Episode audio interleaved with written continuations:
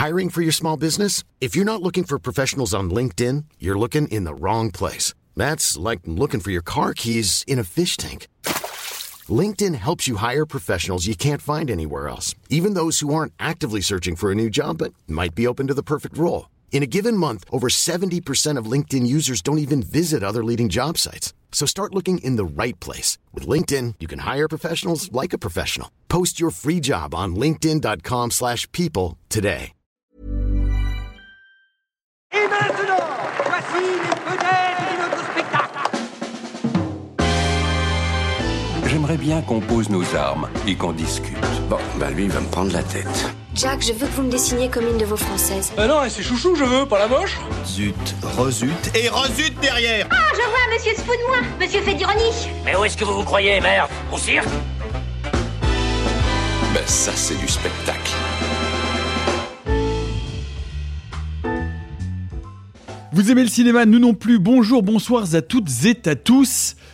Il pleut sur Rennes, je me souviens. Les pelles mortes se ramassent à la. f- On c'est, une façon de dire que c'est l'automne, quoi, non? Enfin, on est en plein, enfin, on est dedans. Il fait nuit le matin, flotte toute la journée. On peut plus sortir sans un kawaii. Bienvenue donc euh, en automne. J'ai écrit ces lignes tout à l'heure euh, à mon bureau en regardant la pluie tomber et en laissant une tisane fumante se refroidir sur le bord de mon bureau. C'est beau l'automne, non? Ça donne envie, ça, ça- ben, ça donne envie d'aller au cinéma. Et bonne réponse au fond de la salle. Il y en a quelques-uns qui suivent. Et tout ça est réalisé sans trucage.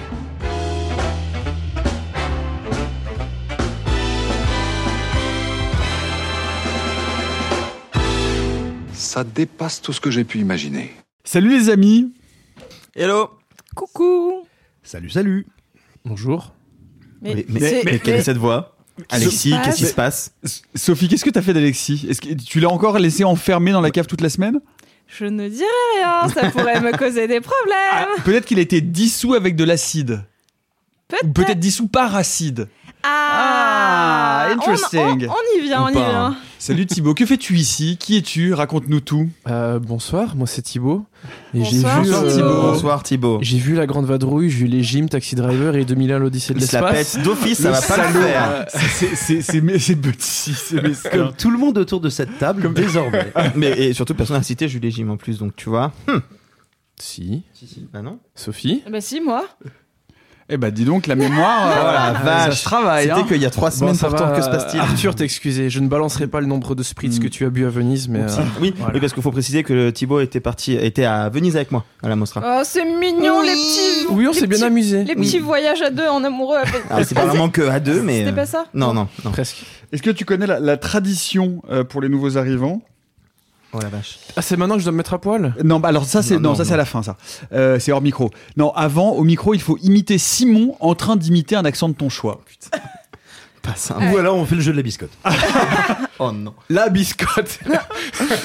bon, très bien, on verra plus tard. Allez, au programme cette semaine, elle se ramasse à l'appel. Papillon sous les projecteurs, papillon revit dans vos cœurs. Le compte est bon. Mais on commence par un reflux gastrique à l'échelle planétaire. Et oui, dites donc, que se passerait-il si là, comme ça, paf, du jour au lendemain, il se mettait à pleuvoir de l'acide au lieu que rien que de l'eau, de l'eau de pluie, de l'eau de là-haut eh ben, eh ben, eh ben, on serait bien dans la merde. hein. C'est le pitch du nouveau film de Juste Philippot, astucieusement intitulé Acide. Attention, ça brûle. Où est-ce qu'on va?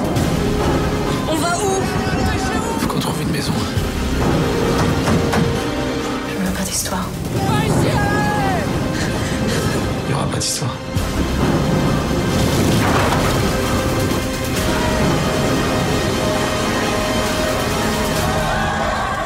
Faut que tu me fasses confiance. Acide de Juste Philippot avec euh, Guillaume Canet, Laetitia Doche notamment. C'est le deuxième film euh, du euh, très remarqué et très talentueux réalisateur de La Nuée. Est-ce que l'essai est transformé comme on dirait en cette période rugbystique, ma foi, Simon Rio? Oh, ouais, moi qui suis de Clermont-Ferrand, je suis content de pouvoir représenter les couleurs de l'ASM, donc reconnais ici l'accent. le fameux accent clermontois de la place de Jourde. Bref, euh, alors, comme, tu le disais Nicolas, effectivement, Acide, c'est le, le second long métrage après La Nuée de Philippot, mais c'est aussi le Juste. développement Hein, pas Florian. c'est aussi le, le développement du court métrage éponyme qu'il avait réalisé, euh, bah, qui tout simplement présentait le, le, le principe, le, le principe de ce récit, à savoir euh, euh, quand euh, l'eau tombe, ça mouille, mais surtout ça brûle. Et c'était un court métrage extrêmement réussi, vraiment très impressionnant. On pouvait donc être curieux euh, de voir ce que ce qu'allait donner ce récit après un, premier film qui a été plutôt salué, même si ça n'a pas été un succès public et que le public a souvent tapé sur son aspect euh, drame rural très psychologisant. Bah, ce qui est assez intéressant à mon sens, c'est que malgré plein de ratés, mais sur lesquels reviendront les, les, les pistes froids ou les pistes acides autour de cette table, euh, le film prend un peu le parti inverse de La Nuée. La Nuée, c'était un récit qui certes allait lorgner du côté de la body horror et puis de l'horreur en général, euh, mais qui était quand même avec des racines très profondément ancrées dans le sol. On établissait des personnages longuement, on était très précis psychologiquement, on les sondait. C'était un film qui était plutôt très lent, euh, sur un rythme très mesuré et qui s'excitait seulement un petit peu, euh, on va dire, dans, dans ces 15 dernières minutes. Acide, c'est exactement l'inverse. Euh, le film va plutôt jouer la carte de l'intensité, de la tension, de la montée en pression, avec plusieurs scènes relativement spectaculaires, des séquences de panique, des séquences de destruction dont les ressorts sont assez inhabituels, me semble-t-il, dans le cinéma catastrophe ou dans la euh, dystopie euh, apocalyptico-post-apocalyptique. Et, euh, et, et je trouve ça extrêmement plaisant. Moi, il y a beaucoup de séquences dans le film où euh, j'ai le palpitant qui s'emballe. Il y a beaucoup de moments où je crains pour les personnages. Je trouve que ce concept, à savoir de se dire, tiens, bah, la pluie, ça devient acide, sachant qu'on est dans un récit qui se passe entre le nord de la France et la Belgique, c'est un endroit où il pleut. Euh, Euh, ça dépend, ça dépend. oui, je, je conçois, mais bon. Euh, enfin bref, ça, ça amène une, une pensée en fait qui est assez assez radicale parce que la pluie du film, je veux dire, elle te donne pas juste de l'urticaire, quoi. Elle te fait, elle te fait des trous dans la peau et dans la tôle et dans à peu près tout ce qui peut être troué. Par conséquent, De euh, façon variable, hein, néanmoins. oui, on, bien on sûr. en reparlera. oui, oui, bah, comme dans Armageddon, hein, il y a des trucs variables, quoi. Mais, mais, mais tout simplement, je veux dire, quand on y réfléchit 30 secondes, et le film arrive très bien à, le- à le donner à voir, à le donner à ressentir, le fait que la pluie soit quelque chose qui ronge et détruise tout, c'est un truc absolument désespérant, absolument terrifiant, parce qu'en fait, il n'y a pas d'échappatoire à proprement parler. Euh, c'est tout bête, hein, mais ça fait maintenant euh, plus d'un an qu'on parle, sinon quotidiennement, en tout cas presque quotidiennement, des problèmes de sécheresse. Quand on parle de problèmes de sécheresse, de nappe phréatique, on réalise un truc, en fait, c'est que quand il pleut, l'eau, ça s'infiltre partout. L'eau est partout quand il pleut. Bah, tout d'un coup, quand cette pluie est destructrice, il y a un sentiment d'inéluctabilité euh, que je trouve assez remarquable dans le film. Alors attention, Ceci étant dit, ça reste une série B avec des moyens modestes. On aimerait que le film soit un peu plus gore. C'est un peu de ce côté-là qui manque. Hein. On, on aimerait avoir euh, deux trois euh, protagonistes qui terminent comme un des, des, des méchants de, de Robocop plus souvent, voire même que ça arrive. Euh, mais et puis le, Voire le- même carton jaune. euh, malgré que ce ne soit pas présent, Malgré que ce n'est. Aussi allons jusqu'au bout. n'est-ce pas? Euh, Non, le- Euh, je trouve que le, le film est très intense et donc assez plaisant à ce niveau-là et moi je le suis avec avec euh, beaucoup de plaisir. Néanmoins, il faut bien reconnaître que euh, s'il a cette qualité que n'avait pas la nuée, à savoir d'embrasser le genre de manière très directe, très frontale et vraiment de me tenir en haleine, néanmoins, il pêche exactement là où la nuée réussissait, c'est-à-dire que euh, les, les, les interactions, les articulations entre ces personnages fonctionnent pas très bien. Moi, j'ai du mal à croire à cette famille. Je, je sais au film de vouloir donner une assise sociale ou sociétale à ses protagonistes, notamment à son, à son personnage principal, en en faisant un syndicaliste slash gilet jaune qui, qui utilise un petit peu la grogne sociale comme lui pour prétexte à laisser un peu sortir sa, la, violence qui bouillonne en lui et qui ne sait pas maîtriser. Ça aurait pu être une piste très intéressante. Je trouve qu'elle est pas très bien gérée. Le personnage de la fille adolescente est tellement bien écrit qu'on a vraiment envie qu'elle meure.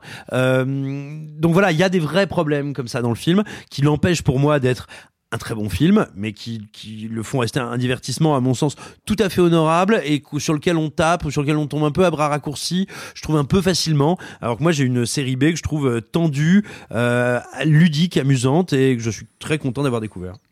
Arthur, tu es euh, aussi euh, convaincu par euh, l'acidité. Oui, tout à fait. J'aime beaucoup l'acidité. Non, je, suis, vraiment d'accord avec Simon. Déjà, moi, j'ai découvert une séance de minuit à Cannes et je trouve qu'il avait parfaitement sa place. C'est-à-dire que c'est les séances de minuit à Cannes, c'est jamais des très grands films, c'est jamais des films qui méritent d'être en compétition ou hors compète ou ailleurs. C'est des films qui ont leur place ici, un peu dans cet endroit un peu bizarre.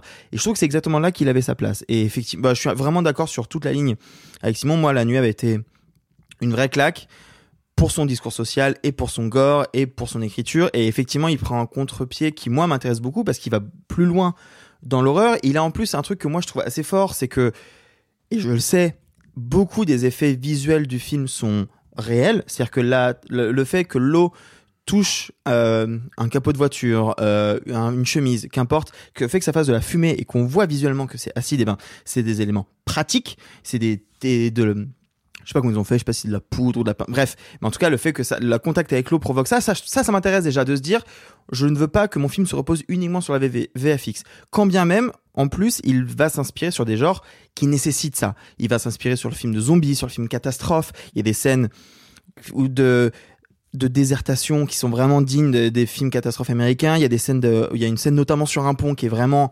vraiment un film de zombies. Enfin voilà, il a des inspirations qui sont appuyées. Je trouve qu'il le travaille bien.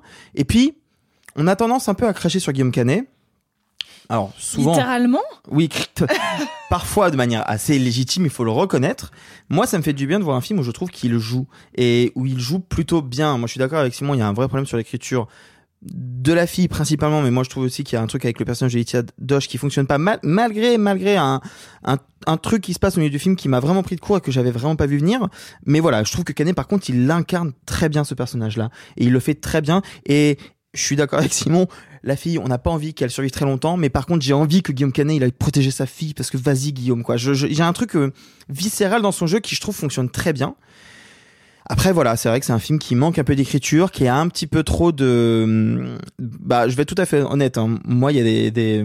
Quand on en a parlé à Cannes, il y a. C'est pas des faux raccords, mais disons des des non-sens scénaristiques de par la logique de la catastrophe que je n'avais pas en tête avant que Nicolas me le dise parce qu'il était tout colère contre le film et maintenant c'est vrai que je ne peux pas ne pas penser aux pneus de voiture par exemple euh, mais c'est signe que c'est très bien géré justement si Le- j'ai le- réussi à y le- penser en fait, c'est un peu ce que je me dis. Les, les feuilles des arbres. Mais en fait, Feuilles des arbres. Eh ben, eh ben, c'est marrant que tu dis ça parce que je pense que Simon a tout dit. Effectivement, le fait que je n'y ai pas pensé prouve qu'en fait, au final, j'étais pris par l'histoire et que c'est ce qui compte. Très bien. Euh, alors, Oh, le très bien. Ah, non, non, mais Ok, pourquoi pas entendu. Au revoir. Merci. Je crois que Nicolas a envie. je Non, non, Nicolas a envie de Guillaume Canet.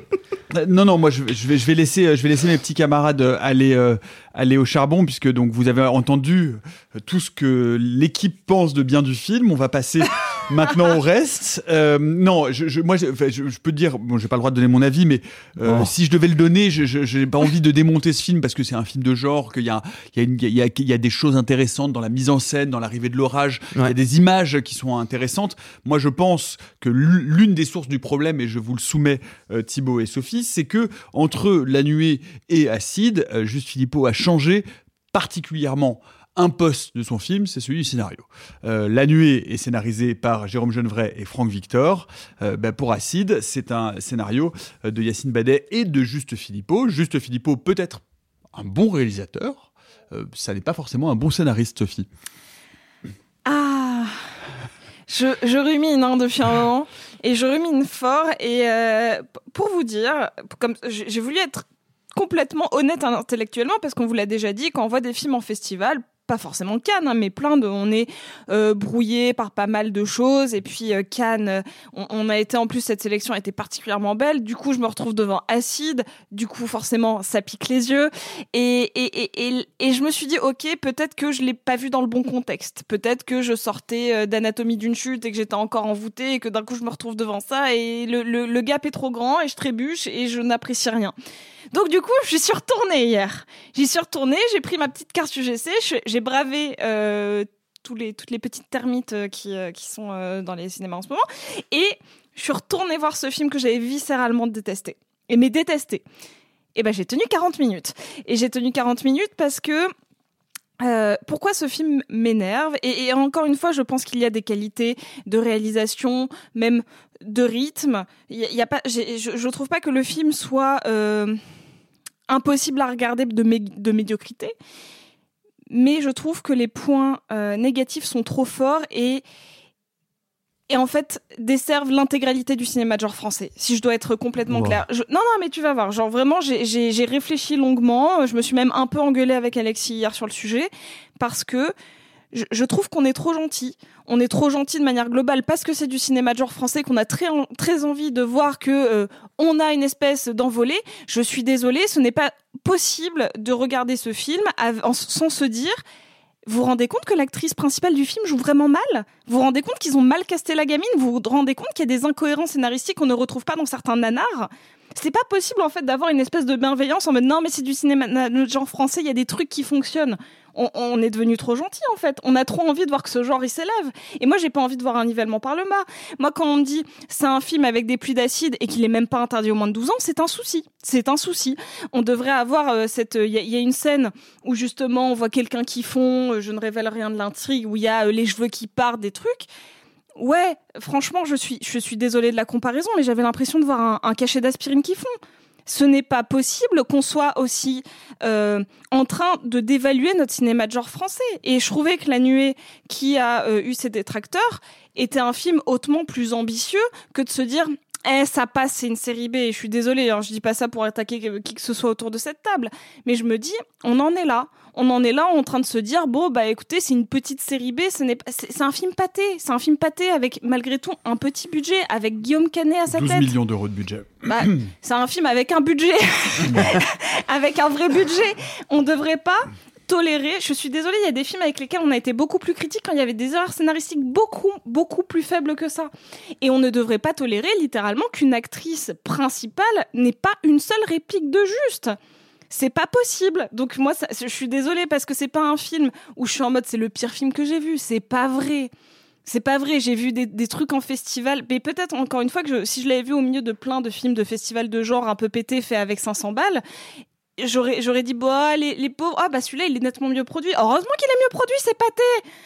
Mais vous vous rendez compte à quel point on, on dévalue le cinéma de genre français en disant qu'Acide c'est pas mal, c'est pas pas mal, c'est médiocre. Et genre vraiment, je me je pense que j'ai jamais été aussi virulente sur un film. Mais je, je- vraiment, c'est un film qui m'agace, pas pour l'objet de ce que c'est, mais pour ce qu'il représente du cinéma de genre français. Thibaut, Écoute, colère euh, partagée. Complètement partagée. Et euh, alors, je vais pas euh, revenir en, en long et en large sur toutes les, les je vais dire les qualités, non. sur euh, ce qui fait que le film est pas très bon, parce que je pense que Sophie l'a assez bien e- e- expliqué. Euh, mais effectivement, ce qui est important, et là, euh, c'est aussi un peu mon côté euh, programmateur de films de genre qui ressort, c'est que. Parce que tu travailles pour le bif. Je travaille pour le BIF, euh, je programme et des courts et des longs. Et c'est qu'effectivement, il y a un truc avec le cinéma de genre français là qui se passe où tout le monde a l'air très content de ce qui passe, de ce qui sort. Et en fait, je trouve qu'il n'y a pas vraiment de quoi euh, se réjouir pour l'instant. Même euh, La Nuée, je trouve, bon, c'est pas mal, mais euh, c'est- et c'est mieux qu'Acide, très Ah, clairement. puis La, la nuée, en tout cas, c'était très faible dans la dimension genre. Moi, je trouve que c'est un très bon Ouais. film. Ouais. Mais c'était pas un Oui, oui. film de genre très intéressant. C'était surtout un film bien écrit, les personnages étaient bien écrits, le scénario était bien gaulé. c'était un bon film, mais- mais il qui avait était pas très grand-chose à proposer en matière de genre. C'était un drame avec des éléments. Exactement. Mm. Mais même que ce soit les, les Teddy, euh, les autres films des Bouquerman, etc., euh, je- franchement, je trouve pas que c'est hyper réjouissant. Et tu parles, euh, Arthur, de la place du film euh, au Festival de Cannes. Je trouve même pas que c'est une bonne place. Pour moi, il y avait deux bons films de genre à Cannes, euh, Le règne animal et Vincent doit mourir, qui étaient à la semaine. Absolument. Et voilà, le reste, euh, c'était assez, euh, lamentable, malheureusement. Et, et c'est dommage parce que je trouve qu'en court métrage, depuis quelques années, la France, c'est vraiment le haut du panier. C'est excellent. Et je trouve que malheureusement, la conversion euh, en long, c'est- c'est pas ça. Et c'est dommage parce qu'avec Sophie, vraiment, on a rigolé pendant le film, mais c'était tellement c'était risible quoi. Guillaume Canet, il est pas mal, mais son rôle est tellement mal écrit que parfois lui-même est dans son rôle de gilet jaune. Quand il joue le père, ça va encore, mais quand il est dans son rôle de, de, gilet jaune, laisse tomber quoi. Et puis, et puis moi, il y a un problème que, que m'avait posé le film euh, à Cannes, c'est de dire que cette, ce- ce- ce- le film débute par un petit film tourné au téléphone portable où on voit euh, Guillaume Canet euh, s'en prendre violemment euh, dans une action militante d'occupation d'usine et, et en découdre assez violemment avec les policiers. Et c'est tout. C'est-à-dire que le, le personnage est syndicaliste et la seule justification de son syndicalisme, c'est que c'est un homme violent. Excusez-moi, moi ça me pose un Ah. problème. Et oui, non, je, là, moi, suis- suis pas- non, je suis pas du tout d'accord avec Bah, toi. Moi, je, C'est je suis c'est comme ça qu'il est, c'est comme ça qu'il est caractérisé. Je, suis d'accord avec Nicolas, mais il y a un tout petit truc aussi en le revoyant, c'est que ça lui permet d'être en désaccord pas mal de fois sur les choix de sa femme et notamment d'avoir un frère, je cite, bourgeois qui a une grande maison. Je suis désolée, c'est la fin du monde, il y a une maison, t'y vas. Enfin, je, je, vois pas pourquoi ces interactions politiques-là viennent complètement annihiler tout bon sens du personnage. C'est Mhm. quand même bizarre. Mais, mais Thibaut, tu dis quelque chose d'intéressant et vous l'avez euh, noté. Acide, c'est un court métrage.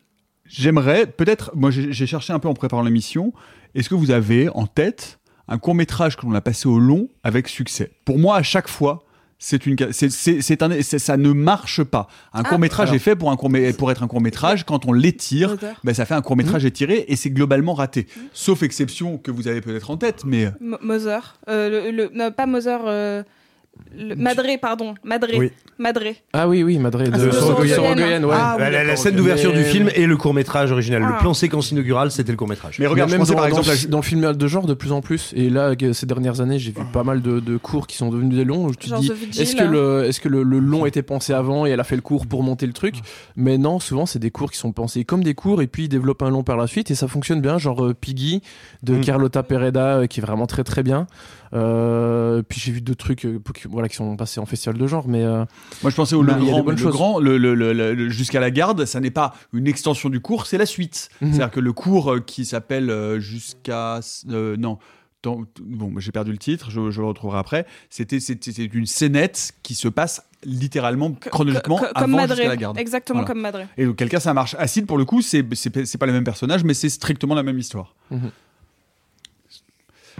Euh, le, le- le- le- le blanc. Euh, que, que, dire, euh, que dire de plus Euh, Par ailleurs, euh, bah, que c'est Euh, pas bien. Si ça vous donne envie d'aller à Chimay pour boire de la Chimay bleue, tant mieux. Hein non, mais, mais, à part ça, euh, abstenez-vous. Moi, j'ai- pas envie non plus de, de, de, de décourager les gens d'y aller. Enfin, je veux dire, c'est un film. Effectivement, c'est pas un film. C'est un film à 12 millions d'euros.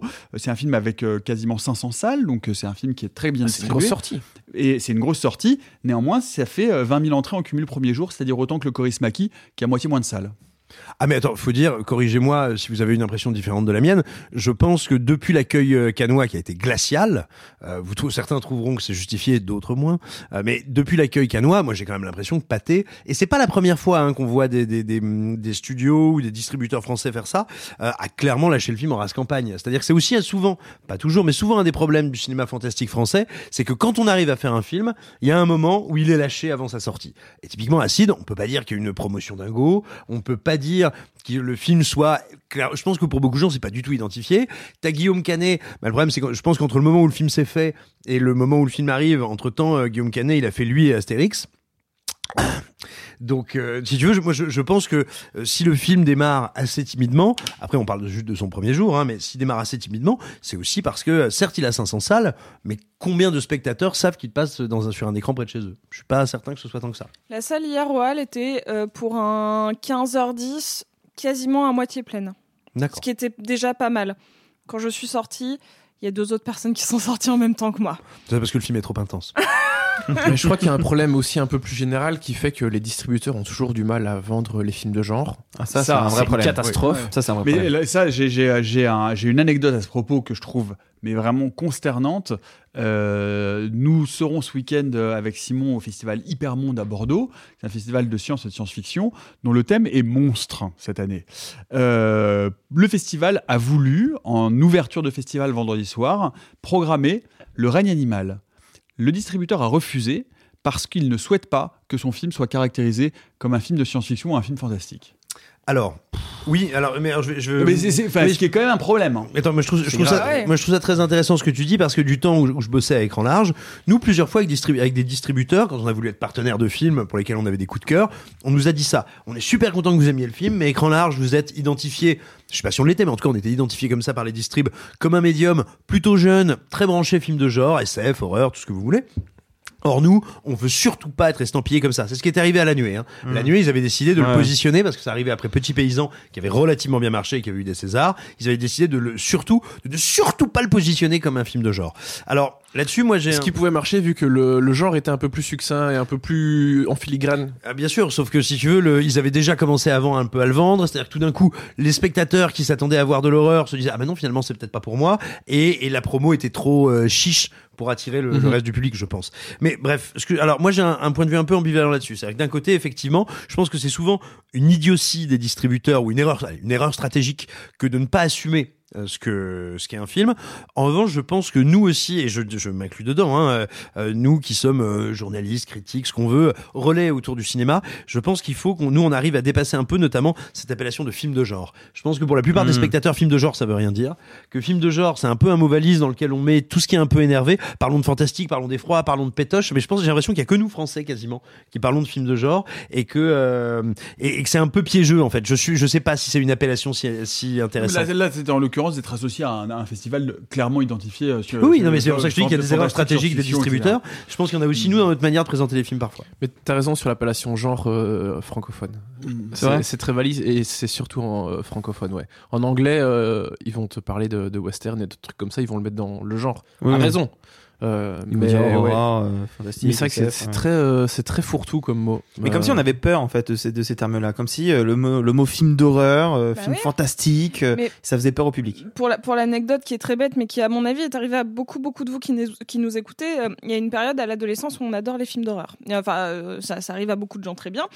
Et, euh, et je me souviens quand j'ai commencé à le dire à ma mère ou à mes parents, ils étaient en mode ah les films d'horreur, c'était. Et puis quand quand ils me demandaient quel film j'avais vu, je disais Shining. Ah mais c'est vachement bien Shining. Alien. Ah mais c'est vrai que c'est vachement bien Alien.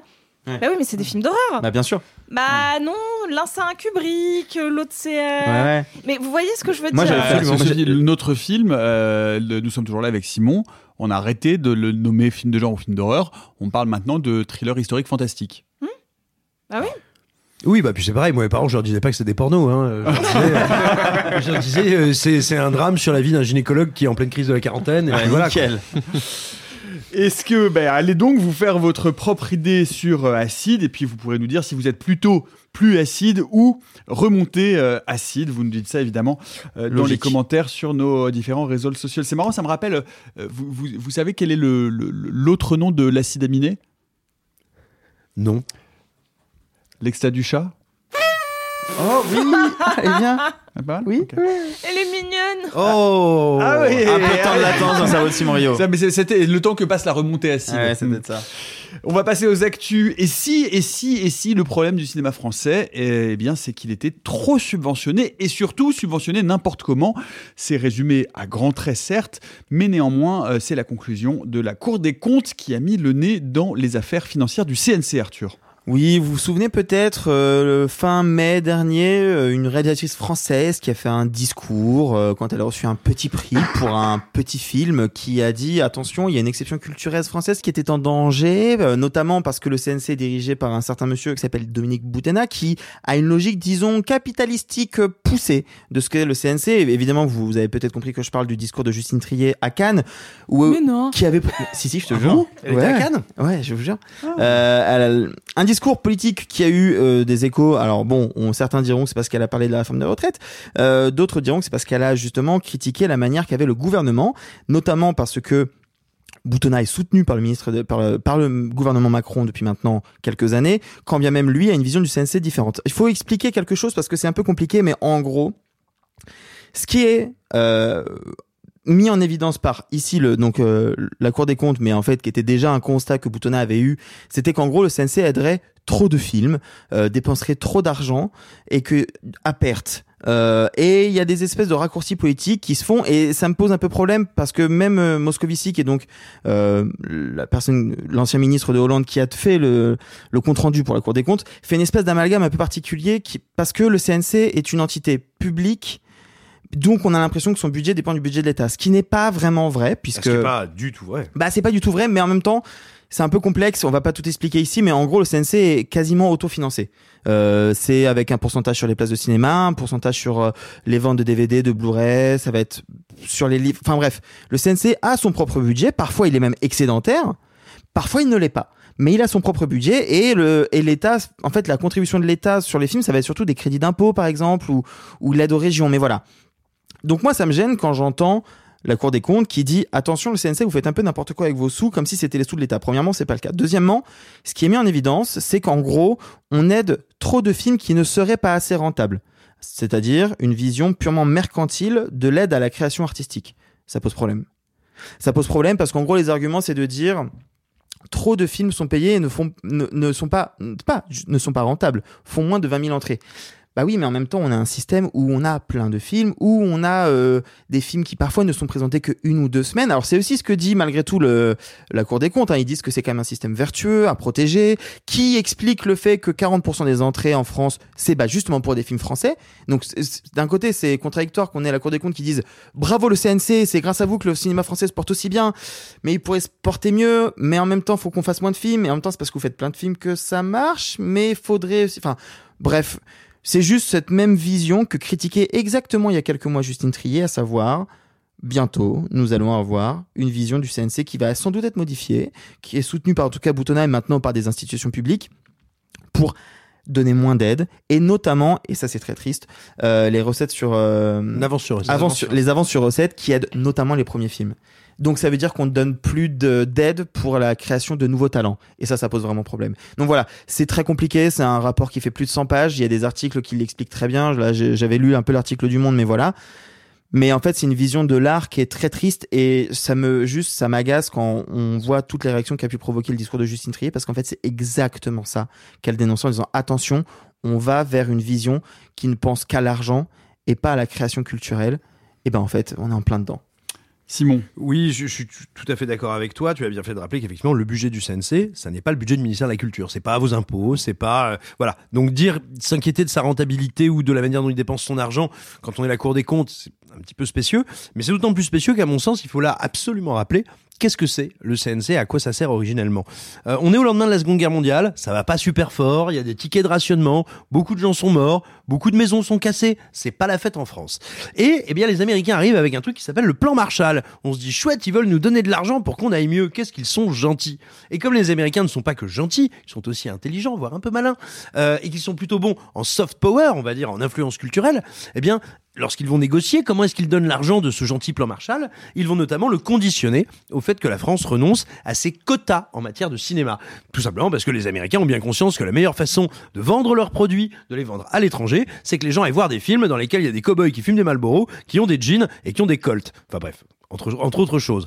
Et donc, bah, l'État français va dire euh, à la culture française, désolé les gars, mais euh, maintenant il n'y a plus de quotas, on va plus vous protéger, vous allez bouffer de la production américaine que les gens vont adorer et vous allez crever. Bon, il se trouve que la culture, le monde de la culture, le monde du cinéma n'a pas été tout à fait d'accord, c'est énormément battu pour que l'État retoque cette partie des accords du plan Marshall, ce que l'État n'a pas fait, mais en revanche, l'État a accepté en gros à ce que le monde du cinéma s'organise, qu'il s'organise collectivement, et ça aboutit à créer le CNC. Le CNC a pour vocation de protéger l'industrie du cinéma français, d'aider à, alors avec Unifrance aussi qui arrive après, mais bon c'est encore autre chose, d'aider à sa propagation hors de nos frontières, mais en fait tout simplement de veiller à ce que ce secteur industriel et culturel reste dynamique, pas à veiller à ce qu'il soit rentable pas à veiller à ce qu'il soit rentable. Ça n'est pas la même chose.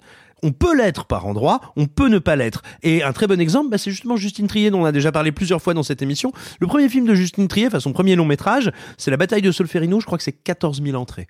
Ça s'appelle un gros gros bide. Si on est dans un système qui doit être que commercial, alors déjà, on ne finance pas ce premier film, parce que quand je lis le scénar de La bataille de Solferino, tu te dis, s'ils font 14 000 entrées, c'est un miracle.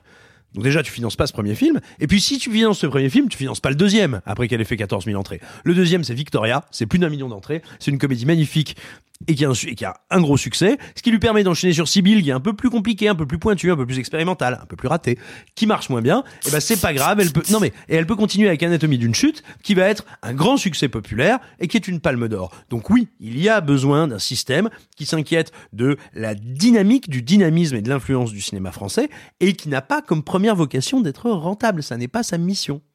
Aller au cinéma, financer le CNC. euh, et comme ça, on aura de nouveaux euh, films de Justine Triet. C'est nul comme chute, mais du coup, j'ai, euh, je voulais faire un truc un peu genre. Attention, roulement de tambour. Tout le monde, roulement de tambour. Le film qui va représenter la France aux Oscars est justement, puisque nous en parlions, selon toute évidence, Simon. Anatomie de Dodin Bouffant. Ah Et ben oui, alors mais, euh, je vais pas vous refaire toute la liste de des prétendants. Donc là, la France devait sélectionner qui est-ce qu'elle envoie euh, concourir aux Oscars? Il y avait euh, donc notamment euh, La Passion de Dodin Bouffant. Il y avait évidemment Anatomie d'une chute de Justine Triet, Palme d'Or, succès populaire, qui a déjà un distributeur de renom aux États-Unis qui s'intitule Néon, qui est en droit d'attendre un succès après une présentation magnifique au festival de Telluride.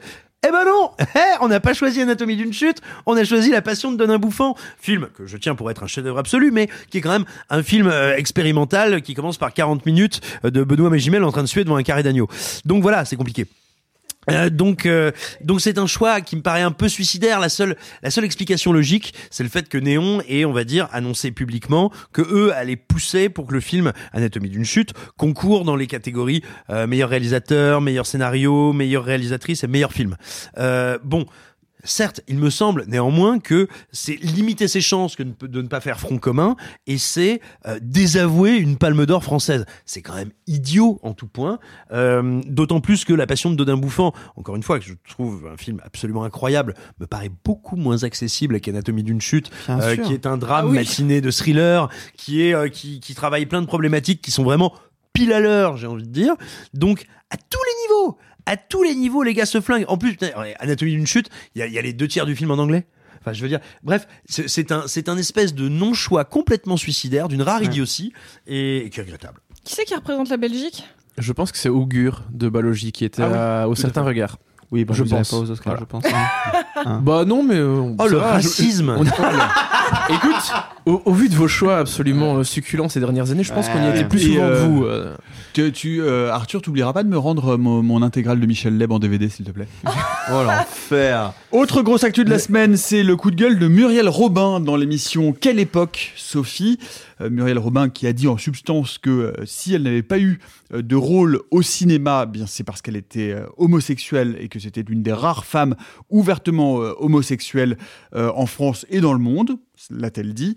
Euh, torrent de réactions évidemment, tant de soutien que d'incompréhension. Et Jean-Claude Brialy, a-t-on pu lire ici et là, euh, que faut-il retenir de cette polémique de la semaine, Sophie? Alors, tout, bonnement, euh, il y a- Jean Marais, on a dit Jean Marais. Mon Dieu, Jean Marais ouais, y a- ce que j'ai pu retenir de, de, de cette intervention télévisée, c'est que euh, il y, a, il y a même eu un, plus ou moins une, une forme de hashtag qui est Muriel Robin a raison ou Muriel Robin est juste. C'est quelque chose qui est revenu beaucoup. Je, pense néanmoins que la forme de son discours n'était pas parfaite. Il y, a, des espèces d'incohérences et notamment quand elle dit je suis la seule et qu'elle le met au présent, elle aurait dû le mettre à l'imparfait. Elle aurait dû dire j'étais la seule à m'assumer lesbienne il y a 30 ans.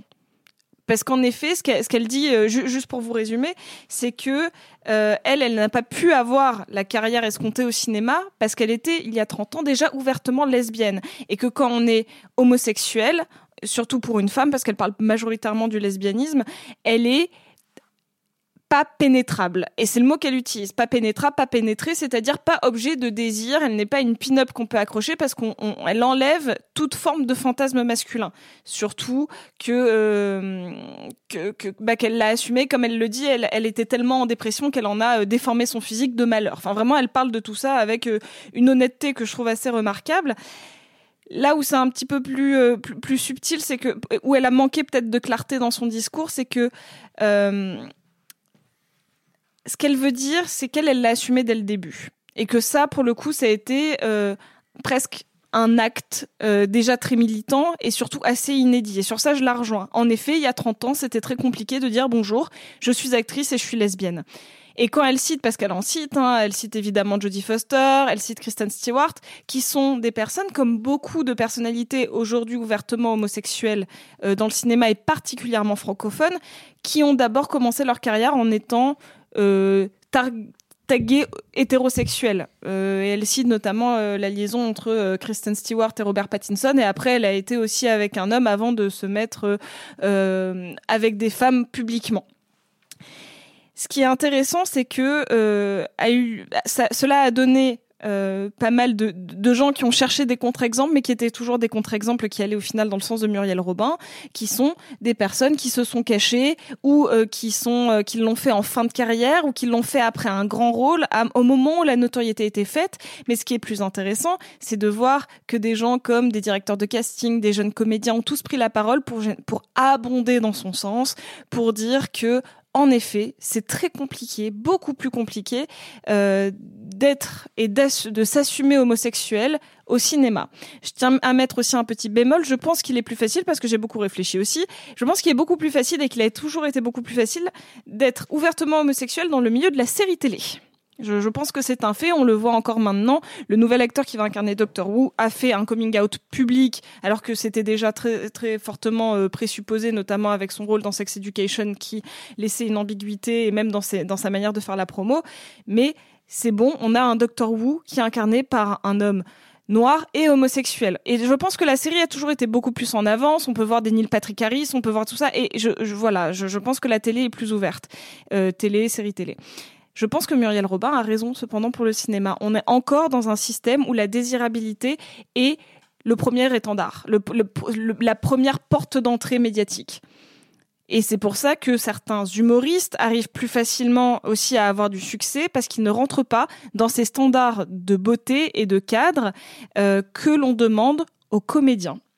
Et je trouve qu'en fait, c'est un constat hyper triste parce qu'on a tous l'impression dans nos, dans, dans nos bulles cinéphiles que euh, ça va mieux, je pense qu'elle est un peu plus alarmiste qu'il ne l'est parce qu'il y a malgré tout des petits changements, mais on entend encore certains comédiens et je, pense notamment, j'ai vu un, tweet de Tristan Lopin euh, qui est humoriste et qui, euh, de ce que je comprends, tente de faire carrière au cinéma euh, depuis quelque temps et à qui on demande d'être moins efféminé, on est, on est encore sur ce constat-là. Il y a, il y a- il y a- il y a ce- il y a cette chose, enfin, ce, ce fait qu'elle pointe et qui a, qui a été, qui a été débattu et qui, moi, je trouve assez, assez cruel, c'est de se dire que quand on donne des rôles d'homosexuels à des acteurs hétérosexuels, c'est formidable et ils ont des prix. hein, on leur donne des Oscars, c'est c'est vraiment de la transfiguration. Tom Hanks.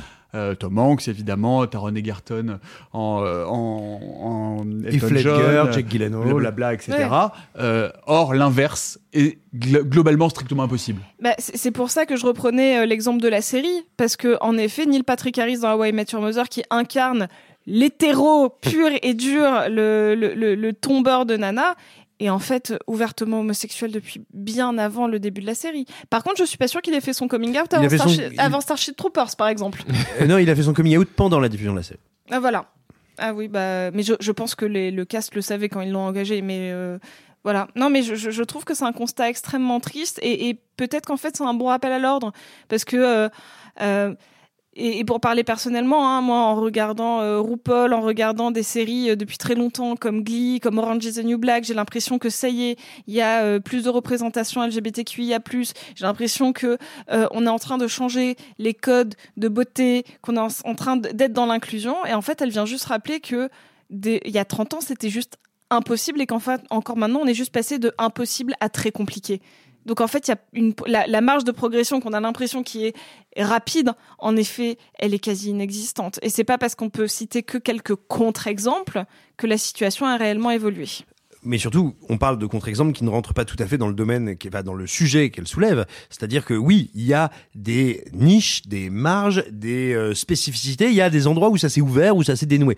Et tant mieux, tant mieux, c'est très bien. Mais effectivement, si on en revient à ce qu'elle dit, à savoir quel comédien ou comédienne de premier plan qui soit une star, qui va ou qui, qui obtienne des premiers rôles, c'est ça, c'est ça dont elle parle, qui obtienne des premiers rôles, hommes ou femmes, même si elle parle spécifiquement des femmes, et qui soit ouvertement euh, homosexuel ou LGBTQIA+, bah, il n'y en a pas. Bah, il y en a pas où ils arrêtent leur carrière. Parce Oui, que, non, mais- enfin, non, non, mais mais parce que la, seule auquel on pense, et ça reste du cinéma artsy, mais Adèle Haenel, elle a quand même eu des rôles au cinéma, elle a quand même eu des, des rôles importants. Mais au prix de quelle violence? Mais voilà, et c'est- là que j'en viens. C'est-à-dire que même quand on arrive à se mettre sur le plan, même dans le cinéma indé, hein, parce que en- encore une fois, Céline Sciamma, elle tournait quasi majoritairement avec elle. Céline Sciamma étant elle aussi euh, homosexuelle, euh, donc il y, avait un safe space pour elle. Donc c'est-à-dire qu'elle elle allait pas être jugée par la réalisatrice, mais elle a arrêté sa carrière. Elle a arrêté sa carrière parce qu'elle était en, proie au harcèlement sur les réseaux sociaux. Euh, sa carrière était compliquée. Et en effet, elle, elle a, elle- je, je crois, si je dis pas de bêtises, qu'elle avait déjà ôté à l'adolescence au moment de la naissance des pieuvres. Et je crois que c'est la seule. C'est c'est la seule. Et puis euh, et il y a un truc que moi j'ai trouvé vraiment dégueulasse par contre dans les dans les réponses euh, négatives, c'est que une fois qu'on avait trouvé euh, d'autres artistes comme ça, énormément de gens mettaient en avant que peut-être que Muriel Robin était juste pas assez talentueuse pour avoir ses rôles. Et je trouve ça horrible. Déjà premièrement parce que, enfin, on parle quand même d'une des humoristes qui a le mieux marché en France, qui remplit des salles euh, à, à guichet fermé mais depuis longtemps et qui continue encore maintenant à cartonner. Et puis quand, quand bien même, enfin, on en a des gens pas talentueux qui ont des rôles. Enfin, donc je trouve que cet argument, il était vraiment euh, Puis elle a été primée à gratos et, l'international. hein. et, et, et vraiment, oui, c'est vrai, elle a eu un ami. Voilà, juste pour parler de cet aspect-là que je trouve vraiment aussi euh, tout aussi dégueulasse. Du nouveau pour nos amis d'outre qui est 20e la Batavia.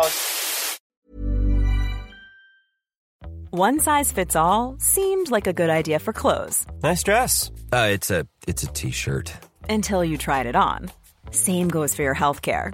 That's why United Healthcare offers a variety of flexible, budget friendly coverage for medical, vision, dental, and more. So, whether you're between jobs, coming off a parent's plan, or even missed open enrollment, you can find the plan that fits you best. Find out more about United Healthcare coverage at uh1.com. That's uh1.com.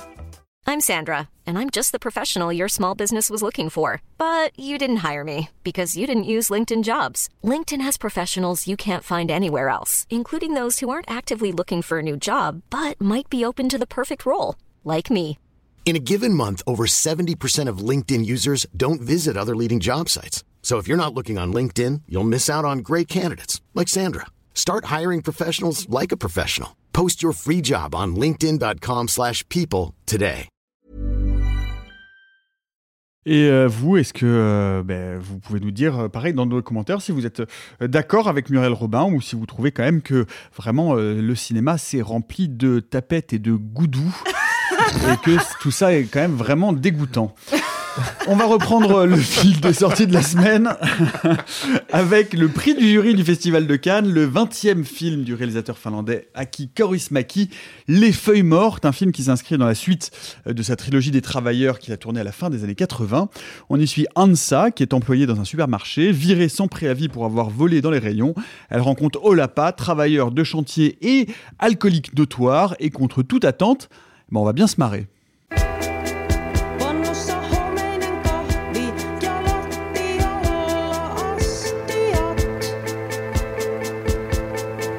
Hukkasin puhelinnumeron. Miksi et kysy numerotiedustelusta? En tiedä nimeä. Les feuilles mortes d'Aki Kaurismäki avec Alma Poisti et Jussi Vatanen. Peut-être euh, qu'on commence euh, par représenter, par reparler euh, du cinéma de Kaurismäki, de cinéma très particulier euh, qui tire un fil depuis une bonne vingtaine d'années maintenant, euh, qui veut, qui veut s'y coller. euh, Simon. Alors, Coris Maki, euh, c'est un réalisateur qui est, qui est assez particulier parce que si vous n'avez jamais vu un de ses films, vous devez vous dire en nous entendant qu'est-ce que c'est que cette déprime terrible? Oh là là, il va nous parler de gens qui galèrent en plan fixe et qui sont malheureux et à la fin ils sont encore plus bas. Non, alors c'est pas du tout ça. Bah, Euh, et, bah, et pourtant, c'est un peu ça aussi. un peu comme ça, un peu ça quand même. Hein. Oui, non, mais, mais c'est ça qui est intéressant. Il faut savoir qu'on retient beaucoup de Coris Maki, notamment une, une trilogie, une trilogie thématique qu'on appelait la trilogie du prolétariat, qui sont trois films qui euh, bah, traitent de euh, travailleurs, de la classe laborieuse et de gens euh, bah, vraiment qui galèrent. La partie et puis la particularité de Coris Maki, c'est euh, comment pourrait-on dire? Un monde qui est à la fois extrêmement graphique extrêmement rigide. Il y a un soin apporté à la composition des cadres, au choix des couleurs, qui est impressionnant. C'est pas du tout un cinéma plus gris que la vie, un truc. euh, c'est un cinéma très coloré. Oui, voilà, c'est un cinéma qui est extrêmement coloré, qui est très vif, paradoxalement, même s'il est essentiellement fait de plans fixes ou, euh, ou de mouvements d'appareil très simple que ces récits sont euh, c'est l'équivalent de la ligne claire en BD quoi je veux dire euh, c'est ça tient à pas grand chose c'est c'est encore une fois très simple hein, celui dont on parle là, les feuilles mortes dure je crois 1h15 euh, générique Non, compris. 1h20. oui non voilà c'est 1h20 générique compris Euh, donc on est sur des récits très dépouillés, simples, qui ont une idée très précise en tête et qui, et, qui- et qui vont la, la dérouler. Son esthétique, elle est restée extrêmement cohérente tout le long de sa carrière. Euh, alors il y a bien sûr, je vous disais, ce qu'on appelle la, la trilogie du prolétariat, mais dans ses films un peu plus récents, moi je vous, je vous recommande volontiers euh, Le Havre. Évidemment, est- magnifique. voilà, qui pour moi était peut-être son plus grand film. Et, et, et là, on en arrive à ce qui est bah, peut-être le, le point le plus euh, évident, c'est que non, c'est pas quelqu'un de doloriste, c'est certainement pas quelqu'un de naturaliste, quand bien même, comme tu le disais, il va nous raconter l'histoire d'amour d'une caissière et, euh, d'un ouvrier alcoolique. Euh, bah non, c'est quelqu'un d'incroyablement tendre sinon optimiste, euh, et qui s'intéresse à là où se niche l'humain. Et alors, bon, moi, je, je, je trouve, on va dire, si je suis honnête avec moi-même, que Les Feuilles Mortes, c'est un, un très, très, très beau film, vraiment. Après, pour moi, c'est tellement, euh, ça rentre tellement, totalement dans son canon esthétique que ça m'a pas forcément transporté, même si je reconnais que ce que je vois à l'écran, c'est quand même un sacré morceau de cinéma. Mais ce qui me touche énormément dans le film, on l'a dit euh, brièvement, c'est sa photo, encore une fois. Comment réussir à faire un film dont j'ai le sentiment qu'il est hyper réaliste et en même temps, bah, je suis pas loin du magicien d'Oz, quoi. Et je dis ça vraiment au premier degré. Je veux dire, euh, euh, y a, moi, c'est un des premiers plans du film euh, lorsque le personnage féminin est euh, dans le vestiaire après sa journée à la caisse, en train de bah, de- d'enlever sa blouse pour mettre ses vêtements. Elle est, elle est donc avec une de dos à une collègue qui fait de même. Et elles ont donc devant elles chacune une rangée de casiers. Et il y a les couleurs des casiers qui sont deux oranges un petit peu différents. Leurs vêtements qui vont du jaune au vert, un fond bleu derrière. À la fois, c'est totalement glauque, c'est hyper réaliste, c'est très simple. Et en même temps, cet agencement très précis de couleurs te dit que là-dedans, il y a quelque chose de la vie qui se déroule. Et ça, c'est une espèce de d'équilibre. Il est toujours sur le fil là-dessus. Et moi, curieusement, c'est un film qui me donne une énergie et une joie de vivre absolument incroyable. Mais parce que vraiment, il arrive à te réenchanter un quotidien, euh, je veux dire, euh, qui sent le kawaii un peu trop petit, quoi. Et, euh, et c'est pas évident. Et enfin, moi, il y a un truc qui, dans le, ce film-là, précisément de lui, euh, m'impressionne beaucoup. Il filme des gens qui sont enfermés, engoncés dans un quotidien qui est très mécanique. Que ce soit elle qui est caissière, je pense que j'ai pas besoin de nous décrire ce que c'est que le quotidien d'une caissière, c'est répétitif, ce sont des gestes qu'on répète, qu'on refait. Oui, puis après, elle travaille à l'usine. Oui, voilà. Enfin, Puis, oui, oui, pour. Oui, voilà, mais.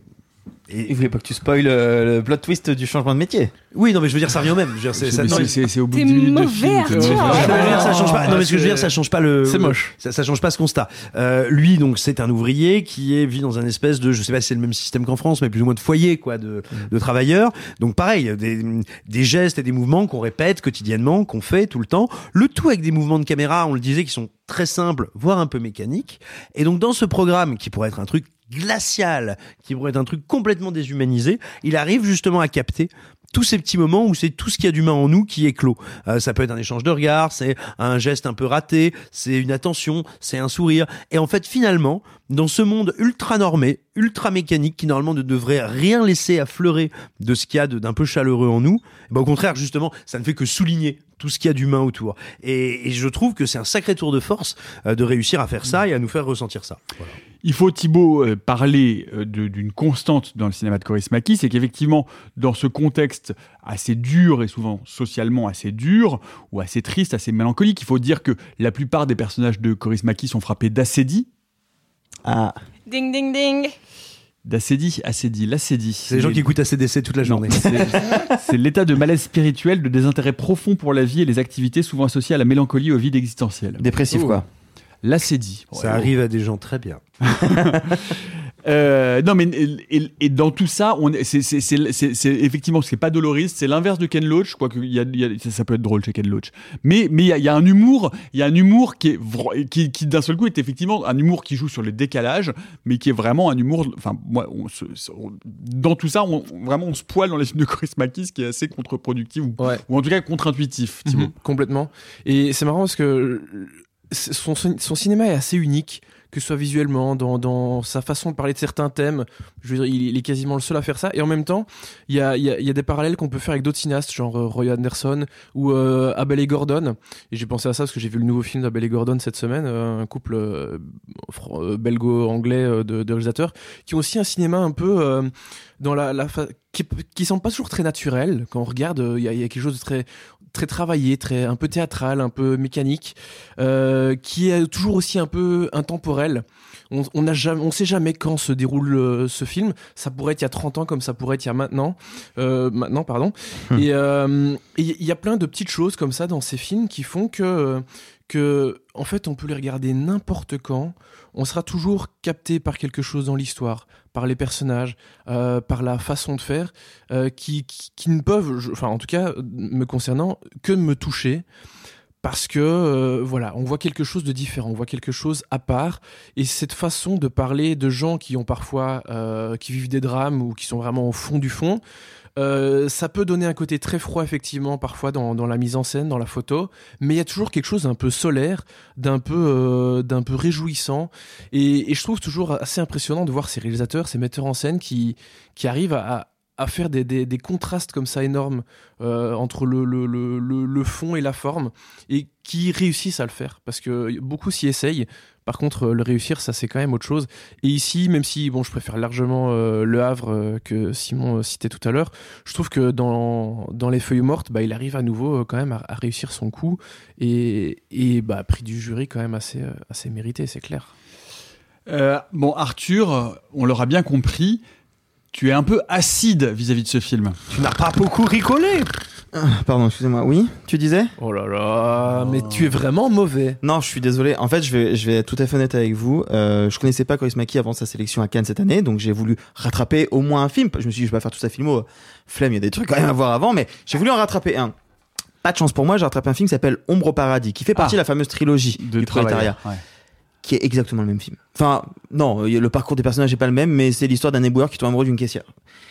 Et j'ai déjà pas beaucoup aimé Ombre au paradis parce qu'il il est dans exactement ce que je reproche euh, à- aux feuilles mortes, plutôt beau visuellement. Euh, c'est vrai qu'une manière de filmer le naturel avec une, une embellie que je, que je soupçonne pas et qui m'attrape, mais avec des personnages moroses qui ne transparaissent jamais aucune émotion. Jamais, et dont je ne crois aucune des interactions, à aucun moment. Les feuilles mortes, moi j'ai un vrai souci, c'est que les dialogues sont débités sans aucune émotion, jamais. Quand, le personnage euh, de, l'homme va s'énerver parce que elle va lui dire un truc qui blesse, je n'y crois pas. Quand ils vont se séduire sans vraiment se parler, j'y crois pas. Et moi j'ai un vrai problème sur ce côté, euh, on ne se dit rien. Et on est comme ça tous les deux. Et je comprends pas comment on peut être touché par ça, même si effectivement ce que je vois autour de la DA est assez intéressant. Moi, je vais vous dire le, truc que je trouve le plus intéressant dans le film, c'est que le personnage de la caissière euh, va écouter la radio régulièrement. Enfin, les deux personnages écoutent la radio et qu'ils écoutent les récits de la guerre en Ukraine. Faut savoir que la Finlande a une, a une frontière de 1400 km avec la Russie, c'est énorme. Donc, on comprend que pour les Finlandais, c'est quelque chose très important cette guerre en Ukraine qu'ils peuvent toucher. Et, et moi, le seul truc que je trouve un peu intéressant, c'est de me dire, ok, donc là, ce, qui me- ce que le réalisateur me dit, c'est que leur quotidien est tellement triste et morose que le seul truc pire, bah, c'est la guerre. Et donc, elle écoute ça pour se dire, ok, il y a pire euh, que mon quotidien de merde. Et à la fin, en fait, elle ne peut plus, elle écoute plus la radio. Donc, en fait, c'est le seul truc que je trouve un peu intéressant. Moi, le reste, je suis passé, mais complètement à côté. Et quand je vois les critiques dithyrambiques, je me dis que c'est peut-être moi qui ne suis pas du tout sensible à ce type d'écriture-là et à ce type de cinéma-là. Et c'est horrible ce que je vais dire et je m'en excuse d'avance. Mais pour moi, c'est le cliché, la caricature de ce que on peut imaginer comme étant du cinéma froid d'Europe de l'Est. Et ça m'énerve de penser ça. Et ça m'énerve de penser ça. Surtout que c'est pas l'Europe de l'Est. Ouais. Je, Oui. crois, je crois que t'aimes pas les Finlandais en fait. Bah, il y a peut-être un peu de ça. Non, Parce mais vous voyez ce que je veux dire? Ce cliché qu'on peut avoir qui, qui moi m'insupporte parce que je le sais, il est faux. Je sais que c'est pas vrai. Ce côté un peu cinéma austère, froid, euh, peu de dialogue, filmé un peu avec, avec des plans fixes, machin. Mais c'est pas austère, c'est le Wes Anderson du, Fe- du Fenwick. Ouais, bah le problème c'est que chez moi ça marche pas quoi. Mais mais et pourquoi? Donc j'ai essayé un film de 86, j'essaye son nouveau film. Essaye le Havre. Bah peut-être. Mais ça reste très, très rigide, hein, parce que si oui, on parlait un petit peu du mouvement de caméra, il y a quand même pas grand chose hein, euh, chez, chez Coris Maki. Non, mais, c'est- Si, quand elle, quand elle sort le plat préparé du micro-ondes au début, il y a un petit panneau. euh, Il y a, il y a- il y a- il y a des petits panneaux latéraux de temps en temps. Non mais après attention, je déteste pas non plus le film, il y a des trucs vraiment intéressants et euh, il y a des scènes dans le bar, il y a des scènes de, scènes dans le de- bar, de les- concert, elle est cool, Ouais. tu vois. le mais... concert des deux nanas, c'est franchement à mourir de rire. Oui, Alors, mais tu... D'ailleurs, euh, petite anecdote, le... alors je, ne... je- je voulais parler du, du- des, des nanas, mais j'arrive pas à prononcer leur nom. Ça, ça- Le groupe s'appelle Mostatitot, un truc comme ça, et c'est deux nanas hyper connues parce que je suis restée au Q&A de la, de la soirée, il y avait euh, de la projection du film, il y avait l'acteur et l'actrice principale, et, euh, et en fait elle nous a raconté que c'était deux méga superstars en Finlande et que euh, la traduction littérale de le- du nom de leur groupe, c'est elle a dit bah c'est les filles épicées, c'est les Spice Girls. Ah oui Voilà, c'est- c'est- voilà, c'était mon anecdote, elle est gratuite, elle est comme ça.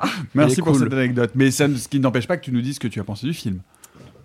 Bah, je, je- le, le film euh, euh, vieillit plutôt positivement dans ma tête. C'est-à-dire que en le regardant, il y a eu une, une forme d'ennui poli que je vais pas du tout euh, nier. Je, je trouve que le film est lent, peu rythmé, je, je- mais comme euh, Thibaut a très bien cité euh, Roy Anderson ou ce genre de cinéma très posé, presque même un peu poseur, qui euh, va, laisser aussi bien une part d'imagination. En fait, il, il donne souvent les clés pour que l'esprit du spectateur euh, tricote l'histoire.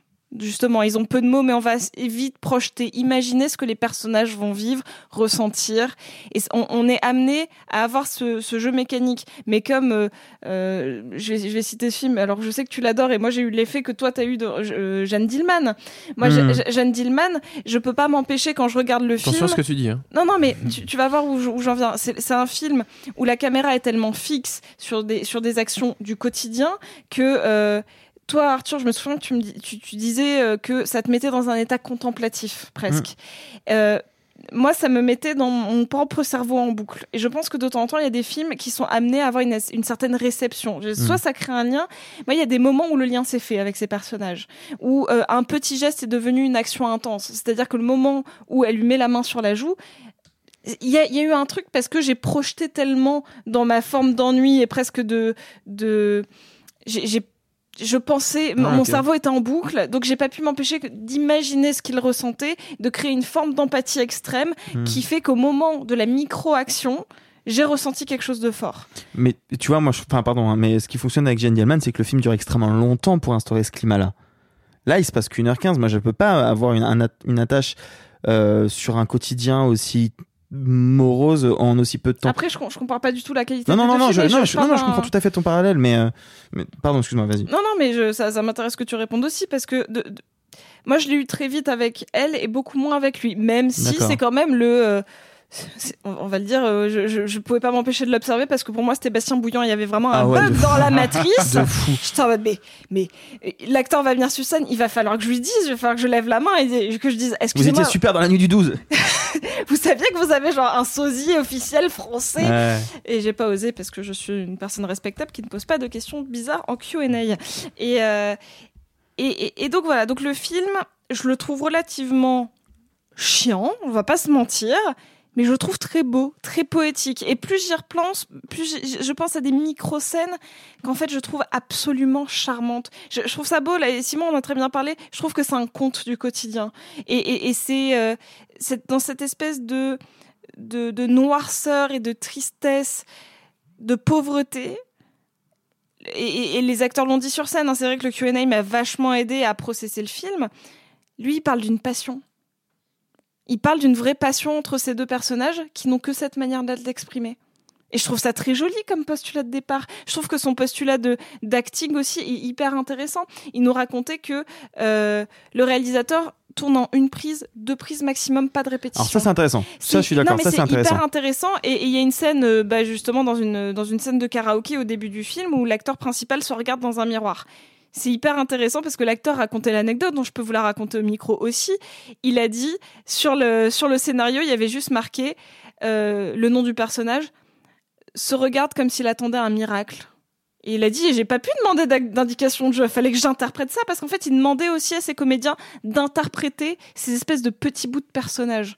Je trouve ça fascinant. En fait, tout le, le- le discours m'est venu aussi quand eux en Hmm. ont parlé.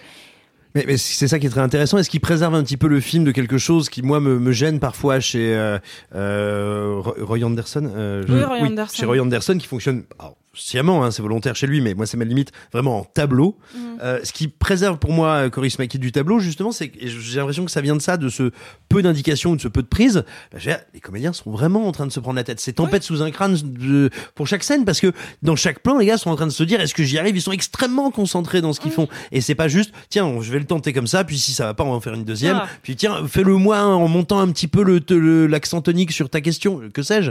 Euh, non, là, tout d'un coup, bah, ils sont extrêmement Il y a investis. une forme d'urgence. Et Voilà, il y a- et voilà, il y a une, Euh. c'est exactement ça. Il y a une forme d'urgence dans ces séquences très construites et très posées et qui leur donne beaucoup de cœur. Mm.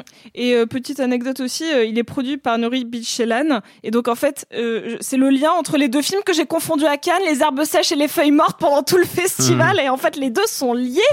C'est vrai qu'il aurait été produit par Michael Bay, il y aurait eu quelque chose, il y aurait eu un glitch dans la Matrix quand même. hein. Peut-être pas, hein. Euh, un, un truc un, un peu plus gore dans les, dans les scènes d'usine peut-être. C'était une explosion. Eh bien, eh bien, eh bien, les feuilles mortes d'Aki Kaurismäki, avec donc Alma Poisti et Jussi Vatanen, et vous plutôt euh, feuilles mortes ou plutôt coup de pelle à travers la gueule.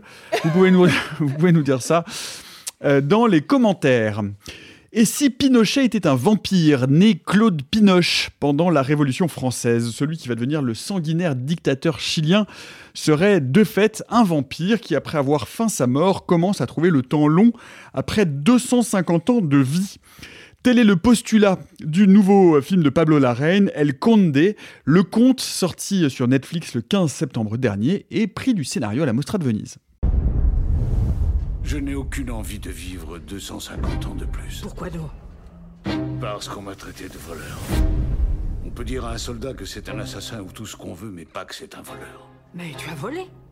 Oui ou non? Oh Moi, je suis venu parce qu'on m'a dit qu'on allait me verser de l'argent. Si je t'ai dit ça, c'était pour te convaincre de venir, imbécile. Il n'y aura pas de donation. Bonsoir. Bonsoir, mon général. Il est vrai que j'ai commis des erreurs. El Conde, le conte de Pablo Larraine avec euh, Jaime Vadel et Gloria Munkmeyer. Euh, on peut dire qu'il y a. Le mot est pas très joli, on dirait du Simon. Il y a deux mamelles dans le cinéma de Larraine. Ça convoque, ça convoque des images un peu. Bon, au bout de ton idée, vas-y. Bon, il y, a- il y deux grandes tendances Ouais. dans le cinéma de Larraine. Il y a le biopic et la fiction euh, pinochetiste ou post-Pinochet, etc. Et là, bim, bam, boum, ben, on fait un peu deux en un. Bah, Thibaut, c'est toi qui commence. Deux Honneur. en un, c'est un peu. euh, Attends, on est quand même plutôt dans Ouais, la. dans, dans la fiction post-Pinochet. Ouais. c'est vrai. Oui. Que dans le biopic, à vrai dire. Ça, c'est- ce, ce lentement est complètement Parce que- raté. Je l'assume. À part que Pinochet a vraisemblablement euh, effectivement des, des origines françaises euh, lointaines, à part ça, je pense que pour le reste, il n'y a pas grand chose de biopic dans le film quand même. Après, on sait pas hein, euh, ce qu'il faisait avec sa mère ou quoi. Était-il vraiment un vampire? Hmm, Allez savoir. Euh, mais oui, c'est assez. euh, c'est vrai que quelque part, oui, je, je comprends évidemment ce que tu veux dire. Euh, La Reine euh, rassemble ces deux petites marottes, euh, à savoir euh, l'histoire de son pays et Pinochet, et euh, le, le biopic, euh, sous forme un peu à laquelle il nous a pas habitués quand même. hein, un truc très. euh, concept euh, un peu barré où Pinochet est un, est un vampire. Tu te dis, bon, déjà, il y a beaucoup d'humour en apparence, ce qui est pas du tout le cas de la Reine quand tu le vois. Chaque fois que je le vois, j'ai l'impression qu'il tire la tronche jusque par terre, et puis par terre, et films sont quand même assez austères. Euh, mais quelque part, ça fonctionne assez bien. J'aime pas tout dans le film, mais je trouve ça assez couillu de se dire bon allez, je, vais aller au bout de mon délire. Enfin déjà, j'ai un délire assez barré. Je vais y aller franco. euh, je vais parler des origines de, de Pinochet. euh, il y a 200 ans, euh, qui viendrait du trou du cul de la France, euh, qui aurait immigré au Chili. Je parle pas de 150 ans de sa vie quand même, parce que je veux aller à mon sujet, à mon sujet, à ce qui m'intéresse vraiment, à savoir ce connard de dictateur euh, qui nous a bien fait chier. Et sa famille d'arriérés. Et sa famille d'arriérés, et sa famille euh, qui veut la thune. Et qui veut la thune. C'est quand même ça le sujet principal. et ça fonctionne bien. Et c'est vrai que quelque part on reconnaît et en même temps on reconnaît pas trop la reine. C'est un- complètement paradoxal ce que je dis, mais dans l'esthétique, il y a quand même un peu le la reine qu'on connaît un petit peu. Faut préciser que le film est en noir et blanc. Ouais. C'est un, c'est un très beau noir et blanc par ailleurs. Ouais, un très Ah, très beau c'est- noir et blanc. C'est un peu la mode hein. maintenant. euh, J'ai l'impression que si tu vois pas en festival deux ou trois films en noir et blanc, euh, c'est que t'as pas été au bon festival. Ah bah depuis euh, depuis Gros Fast de Kevin Branagh, euh, tout le monde veut faire du noir et blanc. En vrai, depuis Roma. Depuis Roma. Depuis, Depuis Roma, effectivement, depuis Roma. Mais j'aime beaucoup Gros Fast. Je te le valide. Chef-d'œuvre, Roma quand même. Mais euh, voilà, j'aime bien le délire cinéma de genre qui fonctionne assez bien parce que ça permet un peu de parler de tous ces traumas euh, du, du, du Chili. Euh, ça permet. Alors, j'aime un peu moins le film dans sa dernière partie. Alors, enfin, moins. J'ai une relation un peu paradoxale avec la dernière partie où il fait rentrer un, un nouveau personnage. Je sais pas si vous voulez qu'on le dise. Euh, non, euh, non, pas spoiler, on va pas non, spoiler. mais pas. un personnage qui fait que euh, il aborde aussi euh, frontalement d'autres euh, relations euh, internationales du Chili euh, avec l'Angleterre, avec son voisin. Euh, et je trouve ça assez euh, pas mal la façon de qu'il a de, de parler de ça, du fait que bah, l'Angleterre c'était un peu l'ennemi euh, de tout le monde à l'époque. Alors que bon, le Chili était quand même allié de l'Angleterre hein, pendant la guerre bah, des Malouines, ouais, euh, notamment pendant donc la guerre des Malouines. contre l'Argentine. Et mais tu vois quand même que la reine aime pas les Anglais, hein, et tu le sens bien. Et, euh, et j'aime bien quand il fait un peu ce genre de truc, euh, qu'il est un peu, qui va un peu te chatouiller les couilles comme ça. Ah de d'accord. rien. T'aimes bien ça, hein C'est donc dit. Il y va un peu avec, euh, avec pas mal de cynisme. Mm. Et ouais, ça, ça me plaît plutôt bien. Et, euh, et je trouvais que la Mostra a démarré bien avec un film comme ça. Oui, parce qu'il faut le dire, c'est le premier film. Enfin, en tout cas, moi, ce qui me concerne, c'est le, premier moi, film. c'est le premier film que j'ai vu en arrivant. Ouais. Je, je suis arrivé, euh, j'ai pris mon accrète, j'ai eu le temps de manger une pizza, boire un spritz et hop, T'as de la chance. El Conde. Parce que nous, Oh on a- là là, on a vu la daube. euh, Ah, vraiment. On a vu On la daube dirait de un film de Liliana Coris. Maki. Dire. One Brain. One brain. Euh, Qu'est-ce que tu en as pensé de El Conde, euh, Arthur? Bah, en fait, ce qui est pas mal, c'est que j'ai ouvert la Mostra avec ça, et donc je pense qu'il y a un peu un rapport de, euh, ça va être un film qui restera pour moi euh, quelque chose. Euh, surtout que, non mais, je veux dire, c'est un souvenir, tu vois, euh, c'est particulier. La première fois que tu découvres une salle d'un festival qui est reconnu, euh, que tu découvres tout un univers autour, et en plus, moi, Pablo Larraín, je suis plutôt fan. Au plus peut-être même de ses biopics, hein, savoir euh, Pareil. Jackie Je ou suis plutôt Spencer, moi je trouve que c'est brillant, mais brillant. Euh, je connais moins euh, sa carrière euh, à côté Si ce n'est Emma, qui est pour moi pareil, un, un petit chef-d'œuvre. Vraiment, No, Emma. No, c'était magnifique. Ouais, c'est ce que j'allais No, dire, c'est un No, pour le coup. film. Enfin, peut-être que je l'ai vu, je sais pas, mais. Et le club est très bien aussi. Euh, C'est plus froid, mais c'est c'est très bien le club. Mais du coup, je trouve ça hyper intéressant qu'il aille ailleurs et en même temps qu'il réussisse à rester lui-même, qu'il étire une métaphore politique pour en fait assez rapidement parler de autre chose, à savoir une famille, et en même temps qu'il reste une métaphore politique tout du long. Euh, moi, la dernière partie, je la trouve incroyable. J'ai été assez surpris que, que, le jury de la Mostra lui donne le prix du, du scénario. Parce que même si le scénario, je trouve cool, pour moi, surtout visuellement, moi, le film est une énorme claque. Je le savais, hein, quand tu vois Jackie, quand tu vois Spencer, surtout quand tu vois Emma, on sait que c'est quelqu'un qui sait faire des belles images et qui sait utiliser sa caméra. Et vraiment là, le noir et blanc qu'il utilise est, fou. Les plans où Pinochet s'envole, je trouve ça, Ça, c'est génial. splendeur, Ça, c'est- mais c'est magnifique. C'est une, non, mais c'est c'est surtout une idée géniale. sublime. C'est-à-dire que Pinochet, il faut le dire, à un moment donné, revêt ses habits euh, militaires, alors que le reste du temps, c'est un, c'est un vieillard en jogging avec un déambulateur. Et de temps en temps, il revêt ses habits militaires et donc il s'envole tel un vampire avec sa cape. Et on- il y a des plans incroyables où il vole au-dessus de la campagne chilienne et au-dessus de Santiago avec sa cape de vampire. Et non seulement c'est magnifique, mais en plus c'est désopilant. C'est-à-dire que moi, à chaque fois que je voyais ça, je rigolais comme, mais vraiment comme un tordu, quoi. Et c'est bien, alors que c'est pas du tout subtil, quoi. La métaphore. Ah non, c'est euh, d'une lourdeur la énorme, mais c'est un, c'est- tel mais- culot de faire Ouais, ça ouais. Mais en fait- c'est- complètement désarmant. Mais en fait, de manière générale, le film est pas subtil. Ah non, le non. fait d'utiliser un dictateur transformé en vampire qui va littéralement boire le sang de, de- des siens, enfin, c'est pas du tout subtil. La dernière partie, encore moins. Mais je crois que c'est ça qui me plaît. Mmh. Moi, c'est quelqu'un que je trouve qui est tellement justement dans la subtilité et dans la, la finesse d'écriture, justement sur ses biopics, là qu'il aille faire tout à fait autre chose. Et en même temps, pour parler de quelque chose, je suis sûr qu'il me manque plein d'aspects de l'histoire politique du Chili pour comprendre un peu le film. Et pourtant, je trouve ça, je trouve, je trouve ça très limpide. Et en plus, j'aimerais juste terminer en disant que je suis très content qu'il était en compétition à, la Venise et qu'il ait eu un prix parce que je, pressentais que il allait subir le même euh, sort que les autres films Netflix de cet acabit, à savoir ah, ça va pas marcher avec notre audience, donc on le sort un peu sous le manteau. Netflix n'en a pas du tout fait la promotion. Il est sorti en loose day le vendredi 15 et personne n'en a parlé. Enfin, il y a eu des articles dans la presse, on est bien d'accord. Il n'a pas été mis en avant parce qu'il y avait bah, Tapi qui était plus important pour Netflix France et c'est dommage parce que même si c'est un film qui est potentiellement mieux à voir sur grand écran que chez soi, certes, ça reste, je pense, parmi les meilleurs films qu'a pu faire Netflix original en fait. sur- je l'ai vu sur ma page d'accueil Netflix. hein. Ah, tu l'as vu ouais, quand même ouais, ouais, Je, je Moi, savais pas qu'il oui, mais tu vois, il était pas dans le top l'ai découvert. 10, il était pas mis en avant particulièrement. J'ai pas vu de trailer euh, sortir sur le compte Twitter de Netflix. Enfin, je trouve que encore une fois, mais comme c'est souvent le cas, euh, enfin de la même manière, je me souviens que Athéna, quand il est sorti dans les autres pays du monde la- l'année dernière, après la Mostra, il est sorti très discrètement. En fait, il y a un peu ce truc de, on fait des films pour les festivals, soit c'est des gros trucs genre Maestro, euh, Bradley Cooper, euh, les Oscars, soit euh, et je trouve ça dommage parce que je trouve que c'est un film qui mérite vraiment, vraiment qu'on en parle. Enfin, je- je- il mérite vraiment qu'on discute de ce film, quoi. Enfin, je trouve. enfin, je sais pas. Euh, alors moi, moi, je, peux, je peux vous dire quelques mots là-dessus, même si j'ai pas le droit de donner mon avis, mais là ce sera un avis plus objectif puisque euh, mon, mon, mon compagnon est chilien, donc euh, c'était passionnant de le regarder avec lui parce que bah, il connaît euh, vraiment toutes les arcanes de la, de la politique chilienne et toute l'histoire de Pinochet. Il faut rappeler que, que Pinochet est mort avec les hommes, des- enfin, avec une cérémonie, la cérémonie que vous voyez avec la personne qui Ouais. crache sur le cercueil, c'est un fait réel, que la plupart de ce que les enfants disent, puisqu'il y a toute une série d'interviews des enfants, sont des faits réels. C'est-à-dire que ces gens-là ont volé, ils ont pris de l'argent, ils l'ont planqué, c'était des abrutis. Enfin, je veux dire, tout ça fait partie exactement de l'histoire politique du Chili. Ça n'est quasiment pas de la fiction. Euh, et, mo- et moi, je trouve ça, moi, moi, je trouve le film effectivement brillant, je le trouve magnifique. Je trouve qu'il faut effectivement un culot sév- sévère et sérieux et un projet remarquablement tenu pour pouvoir tourner en dérision à ce point-là un dictateur dont on fête le coup d'État aujourd'hui euh, les, les 50 ans, puisque c'était le 11 septembre C'était le 11 septembre 1973, euh, euh, qui, a- qui, qui, qui, a, qui a durablement, qui marque encore l'histoire politique du Chili, puisque la constitution actuelle est la constitution de Pinochet et que le Chili essaye de la changer. Ils ont fait une assemblée constituante, le vote a été refusé. Bref, enfin, ils trimballent encore des Mhm. casseroles et des, et, et, et des, et des fractures que, Pinochet euh, a, a- a infligé euh, à la, société chilienne.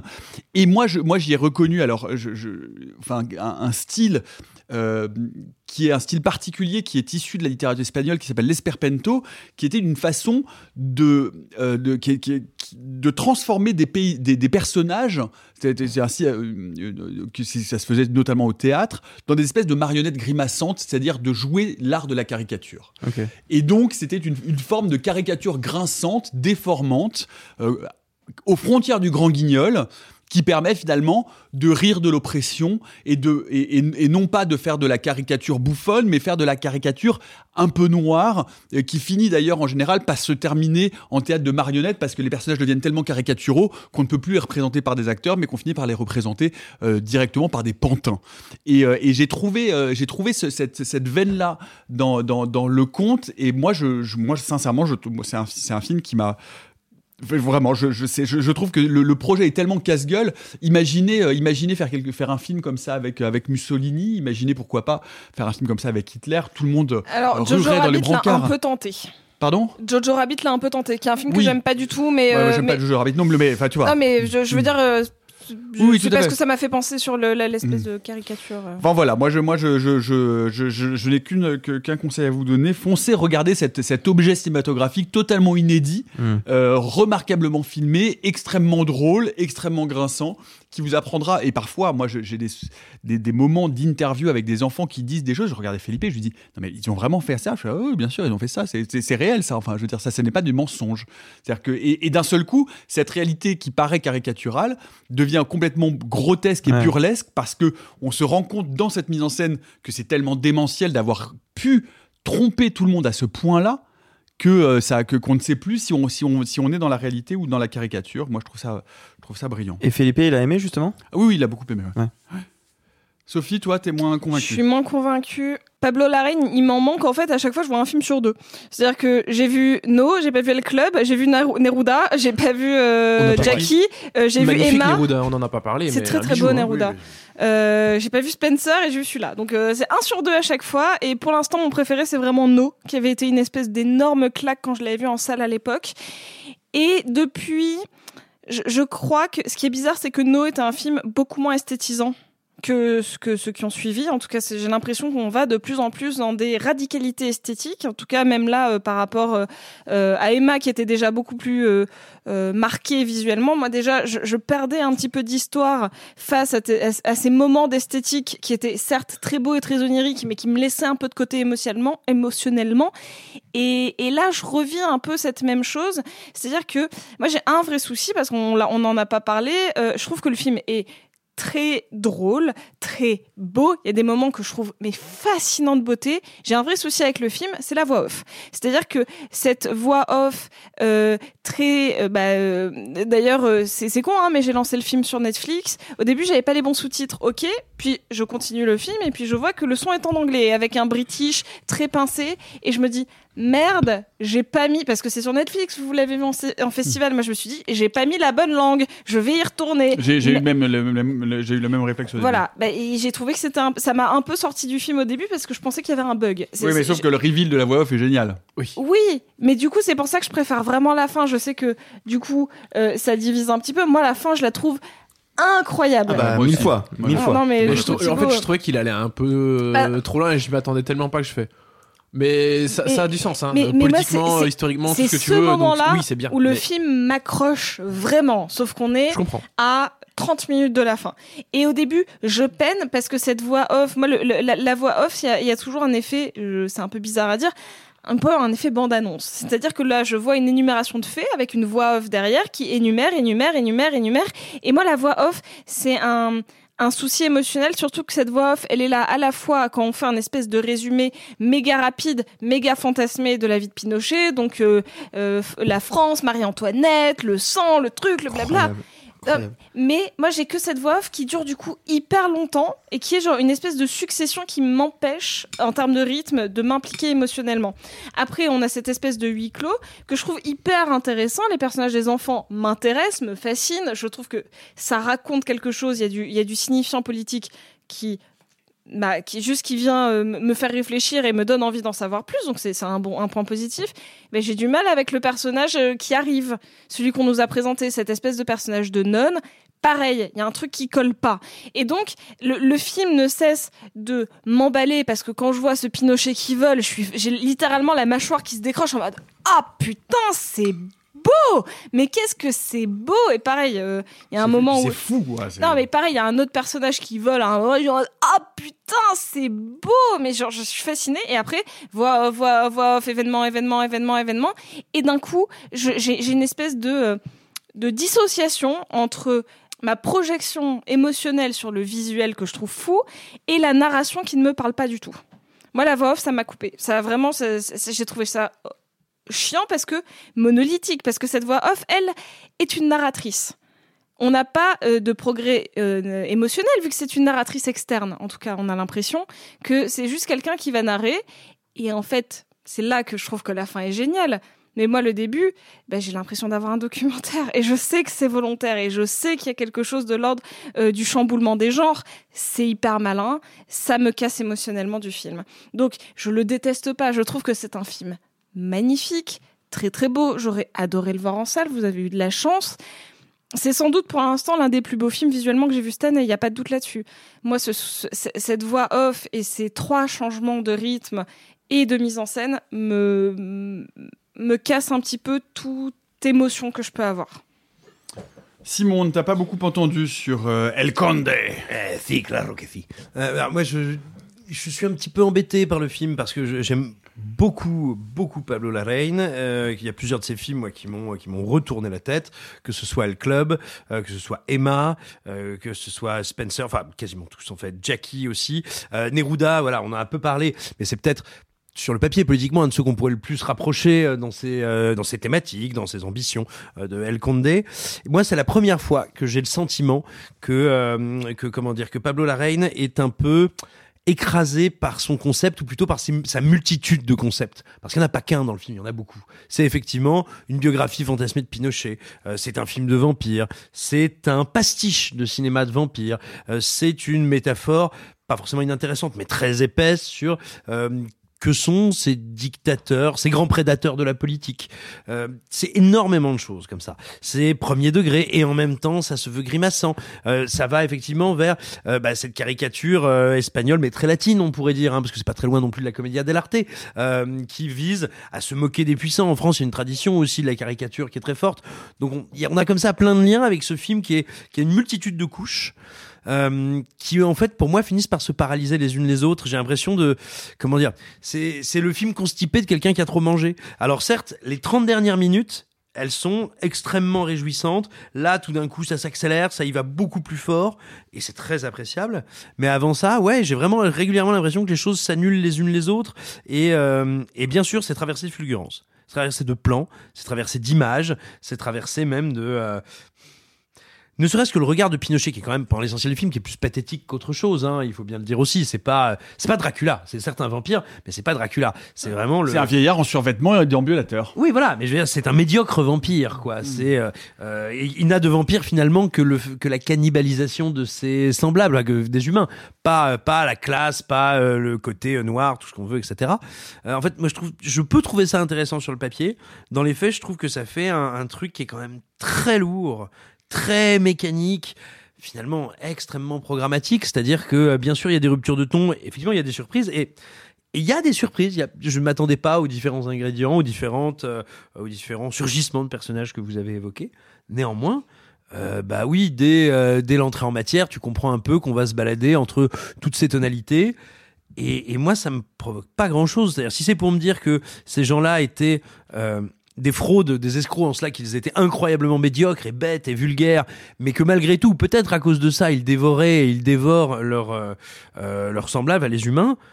Euh, ouais, j'ai l'impression que c'est vieux comme le monde. Enfin, si tu veux, je, je trouve que c'est quand même une manière très épaisse, très mécanique et parfois un peu poussiéreuse euh, de, de me présenter les choses. Et, et surtout, moi, quand je vois le film, quand je vois son côté un peu démesuré, délirant, même si formellement c'est assez différent, mais je pense beaucoup à Sokurov, euh, qui a beaucoup travaillé sur, euh, notamment sur la figure d'Hitler, mais pas que, euh, qui a vraiment travaillé sur la figure des dictateurs, sur la figure euh, des oppresseurs, euh, qui a travaillé sur leur ridicule, leur faux côté grandiose.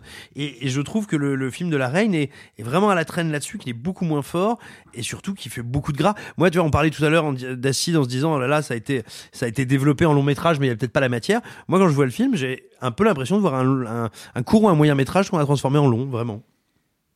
Oui, mais Ah t'as ouais aucune base pour dire ça en fait. C'est- vraiment, t'as l'impression d'eux. Alors Bah, que il y a une si vraie- c'est une manière polie de dire qu'on s'emmerde. Non, mais il y a une vraie construction narrative, il y a une vraie évolution des personnages. Non, moi, je peux couper trois 40 actes. minutes du film, tu vas rien perdre, je pense. Mais vraiment. je, suis- je suis un peu d'accord avec Simon. Brutalité. Mais non, mais je, je t'enlève la première demi-heure, il te manque quoi? Alors Oh, l'intro elle est un peu longue et c'est vrai que Ouais, l'intro- historique, je la trouve super. Ah, Moi, l'intro incroyable. historique, je la trouve Avec super. la- la- Avec la Sexy. Pinoche, là. je on trouve dit que long. Ouais, ouais, c'est on dit qu'elle est trop longue. hein. Oh, Le, moi, les, les, les- très longue l'intro, elle dure 10 minutes, 10 minutes, 15 minutes. Ah non, max. non, non, elle est, elle est En France Ah non, mais Non, mais en France, Non, euh, ouais, mais il y a pas que en France. pas que Après, en elle France. continue la voix off. Hein, Oui, oui, T'as un moment encore.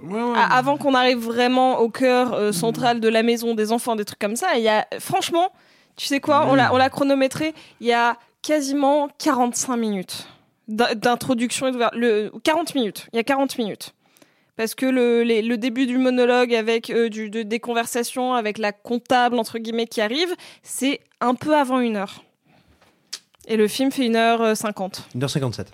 Non, 1h51. Non, 1h53. Euh, Qui, a raison Dites-le nous en commentaire. Bref, euh, eh ben écoutez, euh, allez donc jeter un. quel- Quelqu'un veut dire un dernier mot sur euh, pour pas terminer sur cette sur cette note déplaisante et malodorante, Thibaut Euh, Viva Pablo Larraín. Ouais.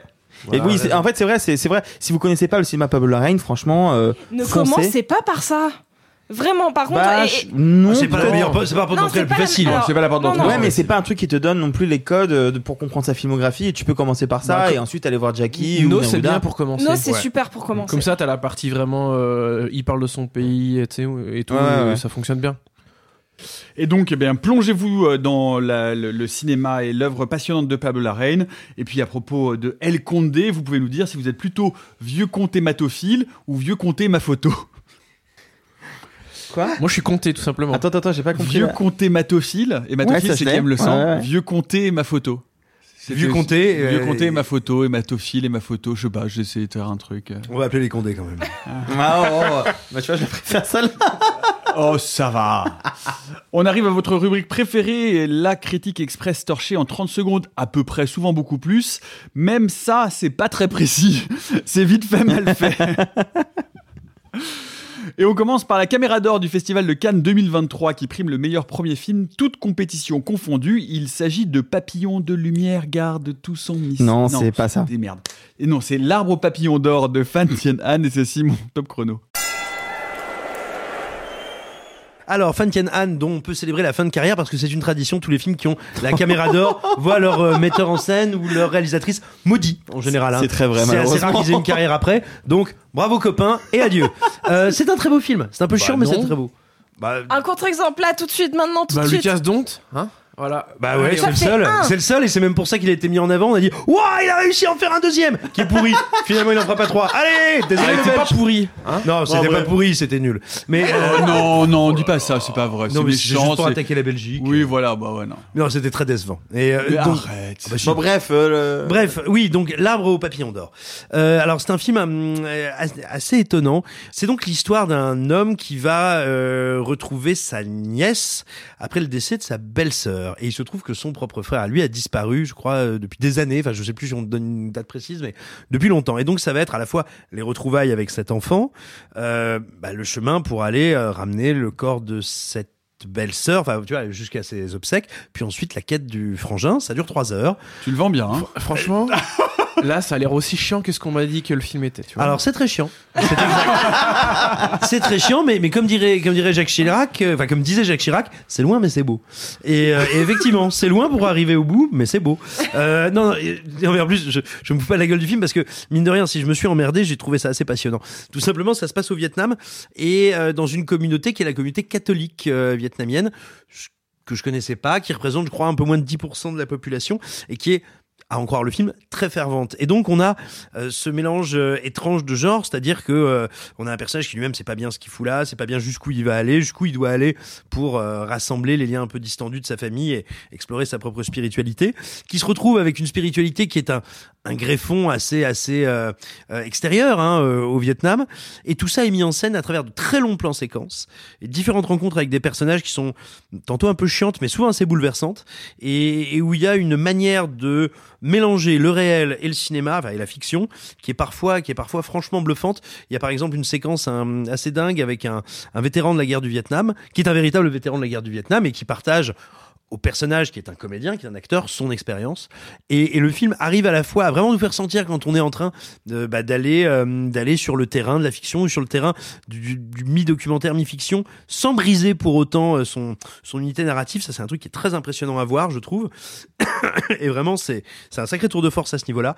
Euh, Il y a quelque chose qui est un peu de l'ordre de la catabase. La catabase, c'est quand on remonte euh, le Styx, quand on remonte euh, quand on remonte le royaume des morts, le fleuve des morts, pour aller trouver quelqu'un, quelque chose. Il y a vraiment quelque chose de cet ordre-là dans l'atmosphère euh, du film qui est très embrumé, avec de temps en temps traversé comme ça par une espèce de nappe de couleurs. C'est pas pour rien que ça s'appelle les papillons d'or. Euh, le, film est vraiment une splendeur euh, visuelle assez assez indiscutable. Il arrive à tenir ce truc qui, qui moi peut mériter d'habitude, mais qui là m'a plutôt surpris en bien, à savoir euh, ces plans séquences très longs où il se passe pas trois milliards de trucs. Je veux dire, c'est pas les plans séquences des Fils de l'homme, hein, on va se détendre, mais où justement, et on en parlait dans un autre euh, dispositif de mise en scène en parlant de Coris Maki, où les micros actions, les micros actions, les micros émotions, les inflexions vont devenir très signifiantes. Ça, il y, il y arrive bien. Après, le problème, c'est que ça dure trois heures. Et euh, moi, j'aime bien le Vietnam, j'y suis jamais allé, ça a l'air joli. Euh, j'aime bien les catholiques, j'y suis jamais allé, ça a l'air joli. C'est pas ce que c'est pas ce que disait mon curé de paroisse. Oh la vache. Mais euh, mais voilà mais mais mais tout ça pour dire je sais pas si j'en aurais pris trois heures à la base quoi je pense que le film le film aurait gagné mais justement il aurait gagné parce qu'il est extrêmement beau justement et parce que euh, il a pas besoin de s'alanguir autant euh, pour nous immerger très profondément dans cet univers là je pense que le film aurait gagné à être plus resserré C'est bien ce que disait mon curé de paroisse. Oh, c'est dégueulasse. J'ai une question aussi, Simon. Pardon. Euh, j'ai- j'ai- j'ai- Quand je suis allé voir Mystère à Venise au cinéma la semaine dernière, euh, j'ai vu la bande-annonce euh, du Coris Maki, de L'Arbre Papillon d'Or et d'un autre film comme ça, et j'ai eu l'impression que les trailers, enfin, me donnaient pas du tout envie et ne savaient pas du tout vendre leur film. Est-ce que tu as vu le trailer de L'Arbre Papillon d'Or? Non. C'est c'est Ouais, pareil, c'est un trailer qui dure 3 heures. C'est horrible. là, genre, mais dis donc, c'est c'est un, un autre. Et Ah surtout, non, c'est encore tu le même. comprends rien à l'histoire, t'as Mm. l'impression que c'est une Ouais. succession de plans, et en fait, je me dis, je ne sais pas si les distributeurs savent vendre ce genre de film, c'est assez compliqué en fait. mais je je suis pas je, je pense qu'ils ne le savent pas et je je suis pas sûr qu'ils se posent tant que ça la question parce que euh, euh, alors attention je parle pas spécifiquement du, distributeur de l'arbre papillon d'or je parle de ce prototype de film en général. Euh, j'ai l'impression que souvent ils comptent beaucoup sur euh, la presse spécialisée Ok. Tu vois, je veux dire, enfin, du euh, positif, Télérama, les Inrock, euh, Libé, éventuellement un peu Le Monde, les cahiers, bien sûr. Euh, et ils comptent également sur les éventuels prix, là, en l'occurrence, la caméra d'or, pour mobiliser ce qui est, on va dire, euh, le public, euh, les, les professeurs à la retraite qui vont dans leur petit cinéma d'arrêt essai, dans les villes de taille moyenne à, euh, à grosse. Ok.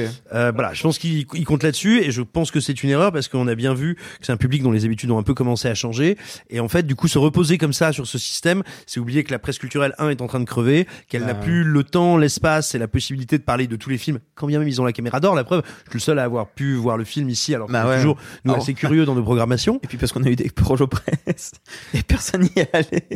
Mais non, mais on a, mais parce qu'on n'a pas eu l'occasion. Enfin, Bah non, vois, mais c'est parce que c'est compliqué, et puis euh, c'est- compliqué aussi de voir un film de 3 heures, hein. il y a un peu de ça aussi. Ouais, attends, quand c'est un film de Scorsese, personne ne râle. Bouh Tu t'es- tu ennuyé, Simon, cette semaine au cinéma. hein Il fallait tout raccourcir. Il y a un petit problème de longueur. Bah écoute, euh, il, en, il, en, il en va des films comme de ma personne. Je suis pas sûr de ça. Non, c'est mon côté aristocrate. Oui, c'est ça. Mm. Autre film en 30 secondes. Donc là, on, donc on est sur ce film en 30 secondes, on est d'accord qu'on a fait 7 minutes 8. Oui, bah j'ai fait au prorata. Euh... oui, de la longueur, on sait. Euh, autre film en 30 secondes, le, Liber- le Liberace de la Lucha Libre, euh, Cassandro de Roger Ross Williams avec Gabriel Garcia Bernal, ou l'histoire vraie d'un exotico. C'est le nom qu'on donne au lutteur gay. Euh, et en l'occurrence, celui-ci a marqué l'histoire du catch, Arthur. Oui, c'est un film que je surveillais de près. Alors, je ne veux pas vous mentir, pas parce qu'il a été présenté à Sundance, mais parce qu'il a eu de très bonnes critiques à Telluride, euh, Telluride. Pardon, excuse-moi, je fais comme Simon Rio. Euh, à. Telluride. Euh, et en fait, moi, ça m'intéresse. C'est effectivement basé sur le, un, un vrai catcheur. Moi, il faut savoir que de base, je, je suis pas très catch et je suis pas très catch mexicain. N'empêche que la figure de cet exotico, donc c'est c'est des c'est des drag catchers hein, c'est des euh, c'est des travestis euh, qui vont se battre sur des rings en fait ça date pas d'hier hein, ça date des années 40 et euh, mais c'est euh, Cassandro ça va être celui qui va un peu devenir le plus célèbre qui va passer de la sphère amateur à la sphère professionnelle donc moi le film déjà m'intrigue de base par son pitch et puis il m'intrigue surtout parce que j'adore j'adore j'adore Gaël Garcia Bernal Garcia. Pardon Garcia. Gaël Garcia Bernal. Oui, monsieur. J'ai voulu- j'ai voulu la faire sans regarder mes notes et Vous vous savez, vous savez que c'est le cousin quand même de José Garcia. Hein. Il est excellent. c'est comment, comment alors vas-y moi j'ai fait euh, Gaël- Gaël italien Gaël Garcia Bernal. D'accord, bah excuse-moi, j'ai fait italiano, soit Gaël Garcia Bernal. Bah, non, non, j'ai pas Gaël fait- Garcia- et on va le faire- et on va le faire à la- Garcia. On va le faire à la française, Gaël Garcia Bernard. Bah, bref, cet acteur, Bernard. On cet, dirait du portugais à la limite, tu vois. Mais... cet acteur incroyable que vous avez pu voir dans La Science des Rêves, dans Emma, de, Ga- de Dans Pablo- No. dans No, bref, No, de Pablo un Larraín. grand Dans acteur, Neruda. Un grand acteur, et que j'avais donc j'avais très hâte de voir ce film Par le ça. talent, petit par la taille. Non, Les gars, merci de l'avoir fait. On les gars, vous laissez faire un on 30 laisse secondes ou pas, s'il vous plaît C'est en train de partir un festival de Vannes. Ouais, allez, c'est parti, on y va. Chut, Et donc, moi, le film m'intriguait pour ça, et, et pour plein d'autres raisons, notamment aussi parce qu'il y avait Bad Bunny, euh, ce petit chanteur de reggaeton euh, qui est en train d'exploser tout sur la plateforme depuis quelques années, qui fait son premier rôle au cinéma et qui, spoiler, joue plutôt bien. Euh, de là à le voir dans un spin-off de Marvel, peut-être pas, mais bon, bref. Et en fait, le problème, c'est que le film m'intrigue, et en fait, c'est un biopic somme toute très classique. C'est pas mauvais, c'est juste que il y a quelques moments de, de combat où, euh, tu sens que le réalisateur va essayer de s'amuser, à faire des trucs, à- de placer la caméra en bas, au ralenti et tout, s'amuse un peu. Le reste, c'est somme toute assez classique. Alors, il a une vie pas simple, hein, le bonhomme, on est bien d'accord. Euh, mais en fait, à posteriori, je me dis que je serais maintenant peut-être plus curieux de voir le documentaire qui a été présenté à l'Acide en 2018, Cassandros et Exotico, hein, réalisé par Marie Lozier, qui raconte un moment euh, de la carrière de ce catcheur où bah il commence à se faire vieux, il peut plus faire n'importe quoi et du coup il doit essayer de se réinventer. Et ben je me dis qu'en fait c'est peut-être plus intéressant parfois de regarder des documentaires que des biopics. Après c'est sur Amazon, donc vous pouvez toujours y jeter un coup d'œil. Cassandro de Roger Ross Williams avec Gaël Garcia Bernal. Je suis désolé, c'est assourdissant. Suivant. Il en reste un peu plus, c'est ce qu'on vous laisse.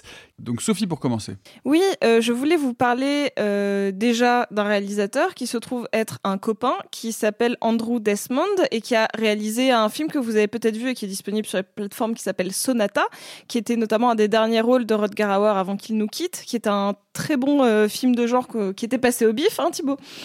Tout à fait. Voilà. Et euh, si je vous parle aujourd'hui euh, de, de ce réal, c'est parce qu'il fait un crowdfunding, parce que vous savez, le cinéma, c'est compliqué, il fait un crowdfunding pour faire un court-métrage. Et donc son court-métrage, ça s'appelle Close, C-L-A-W-S.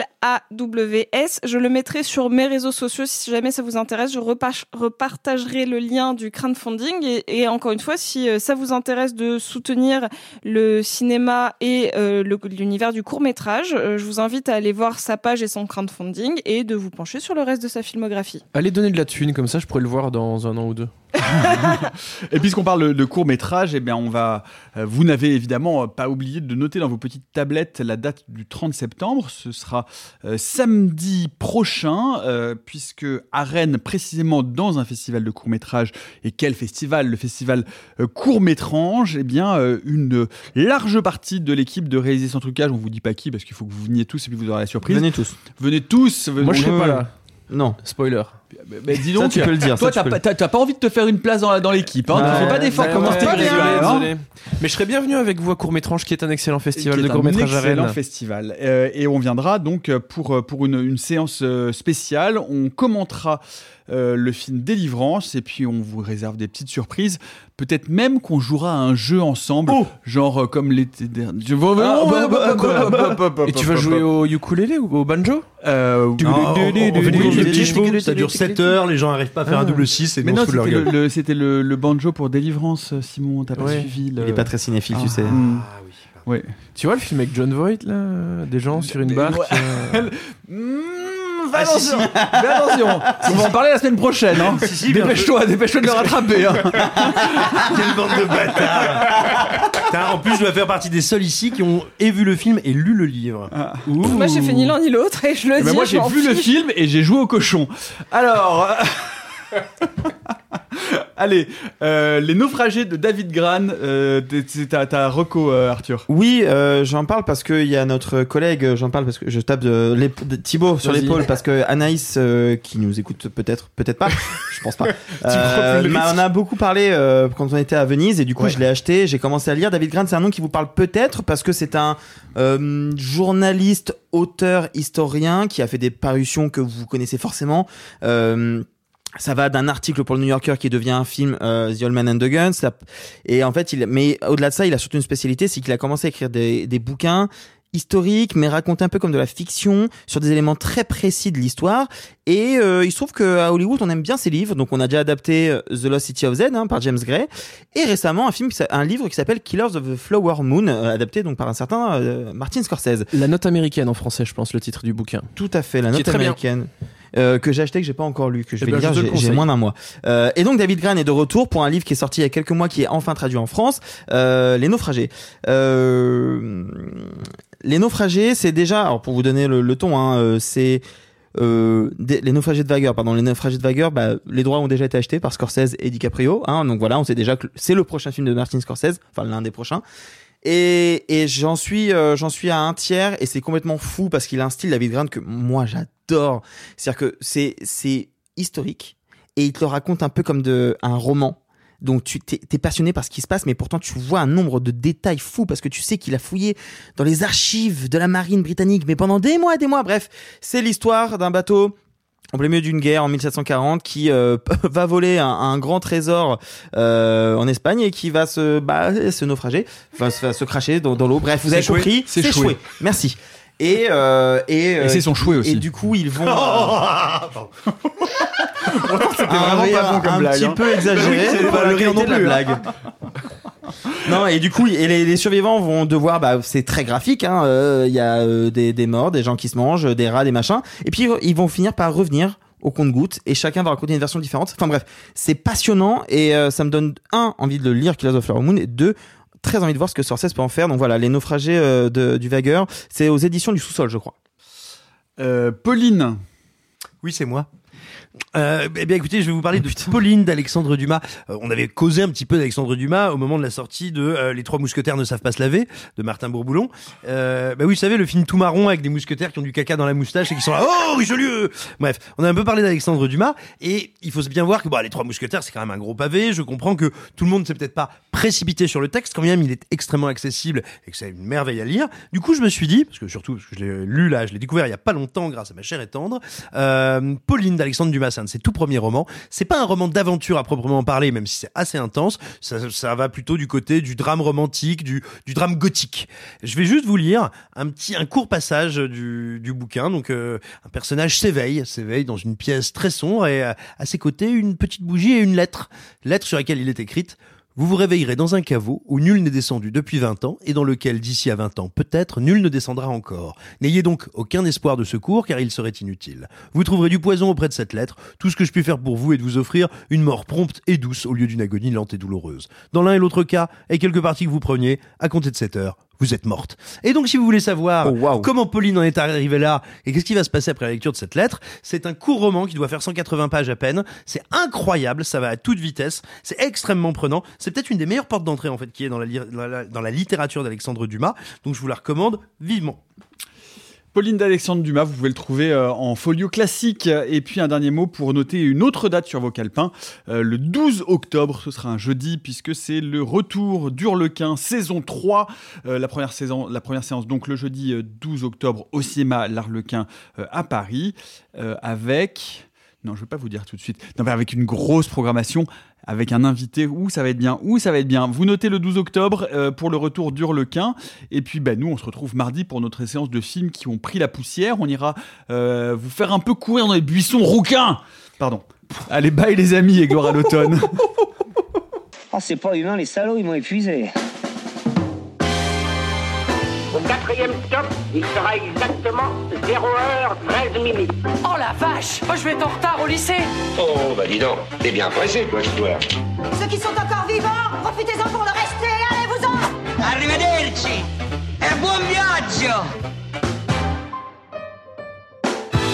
Messieurs, il n'est de bonne société qui ne se quitte.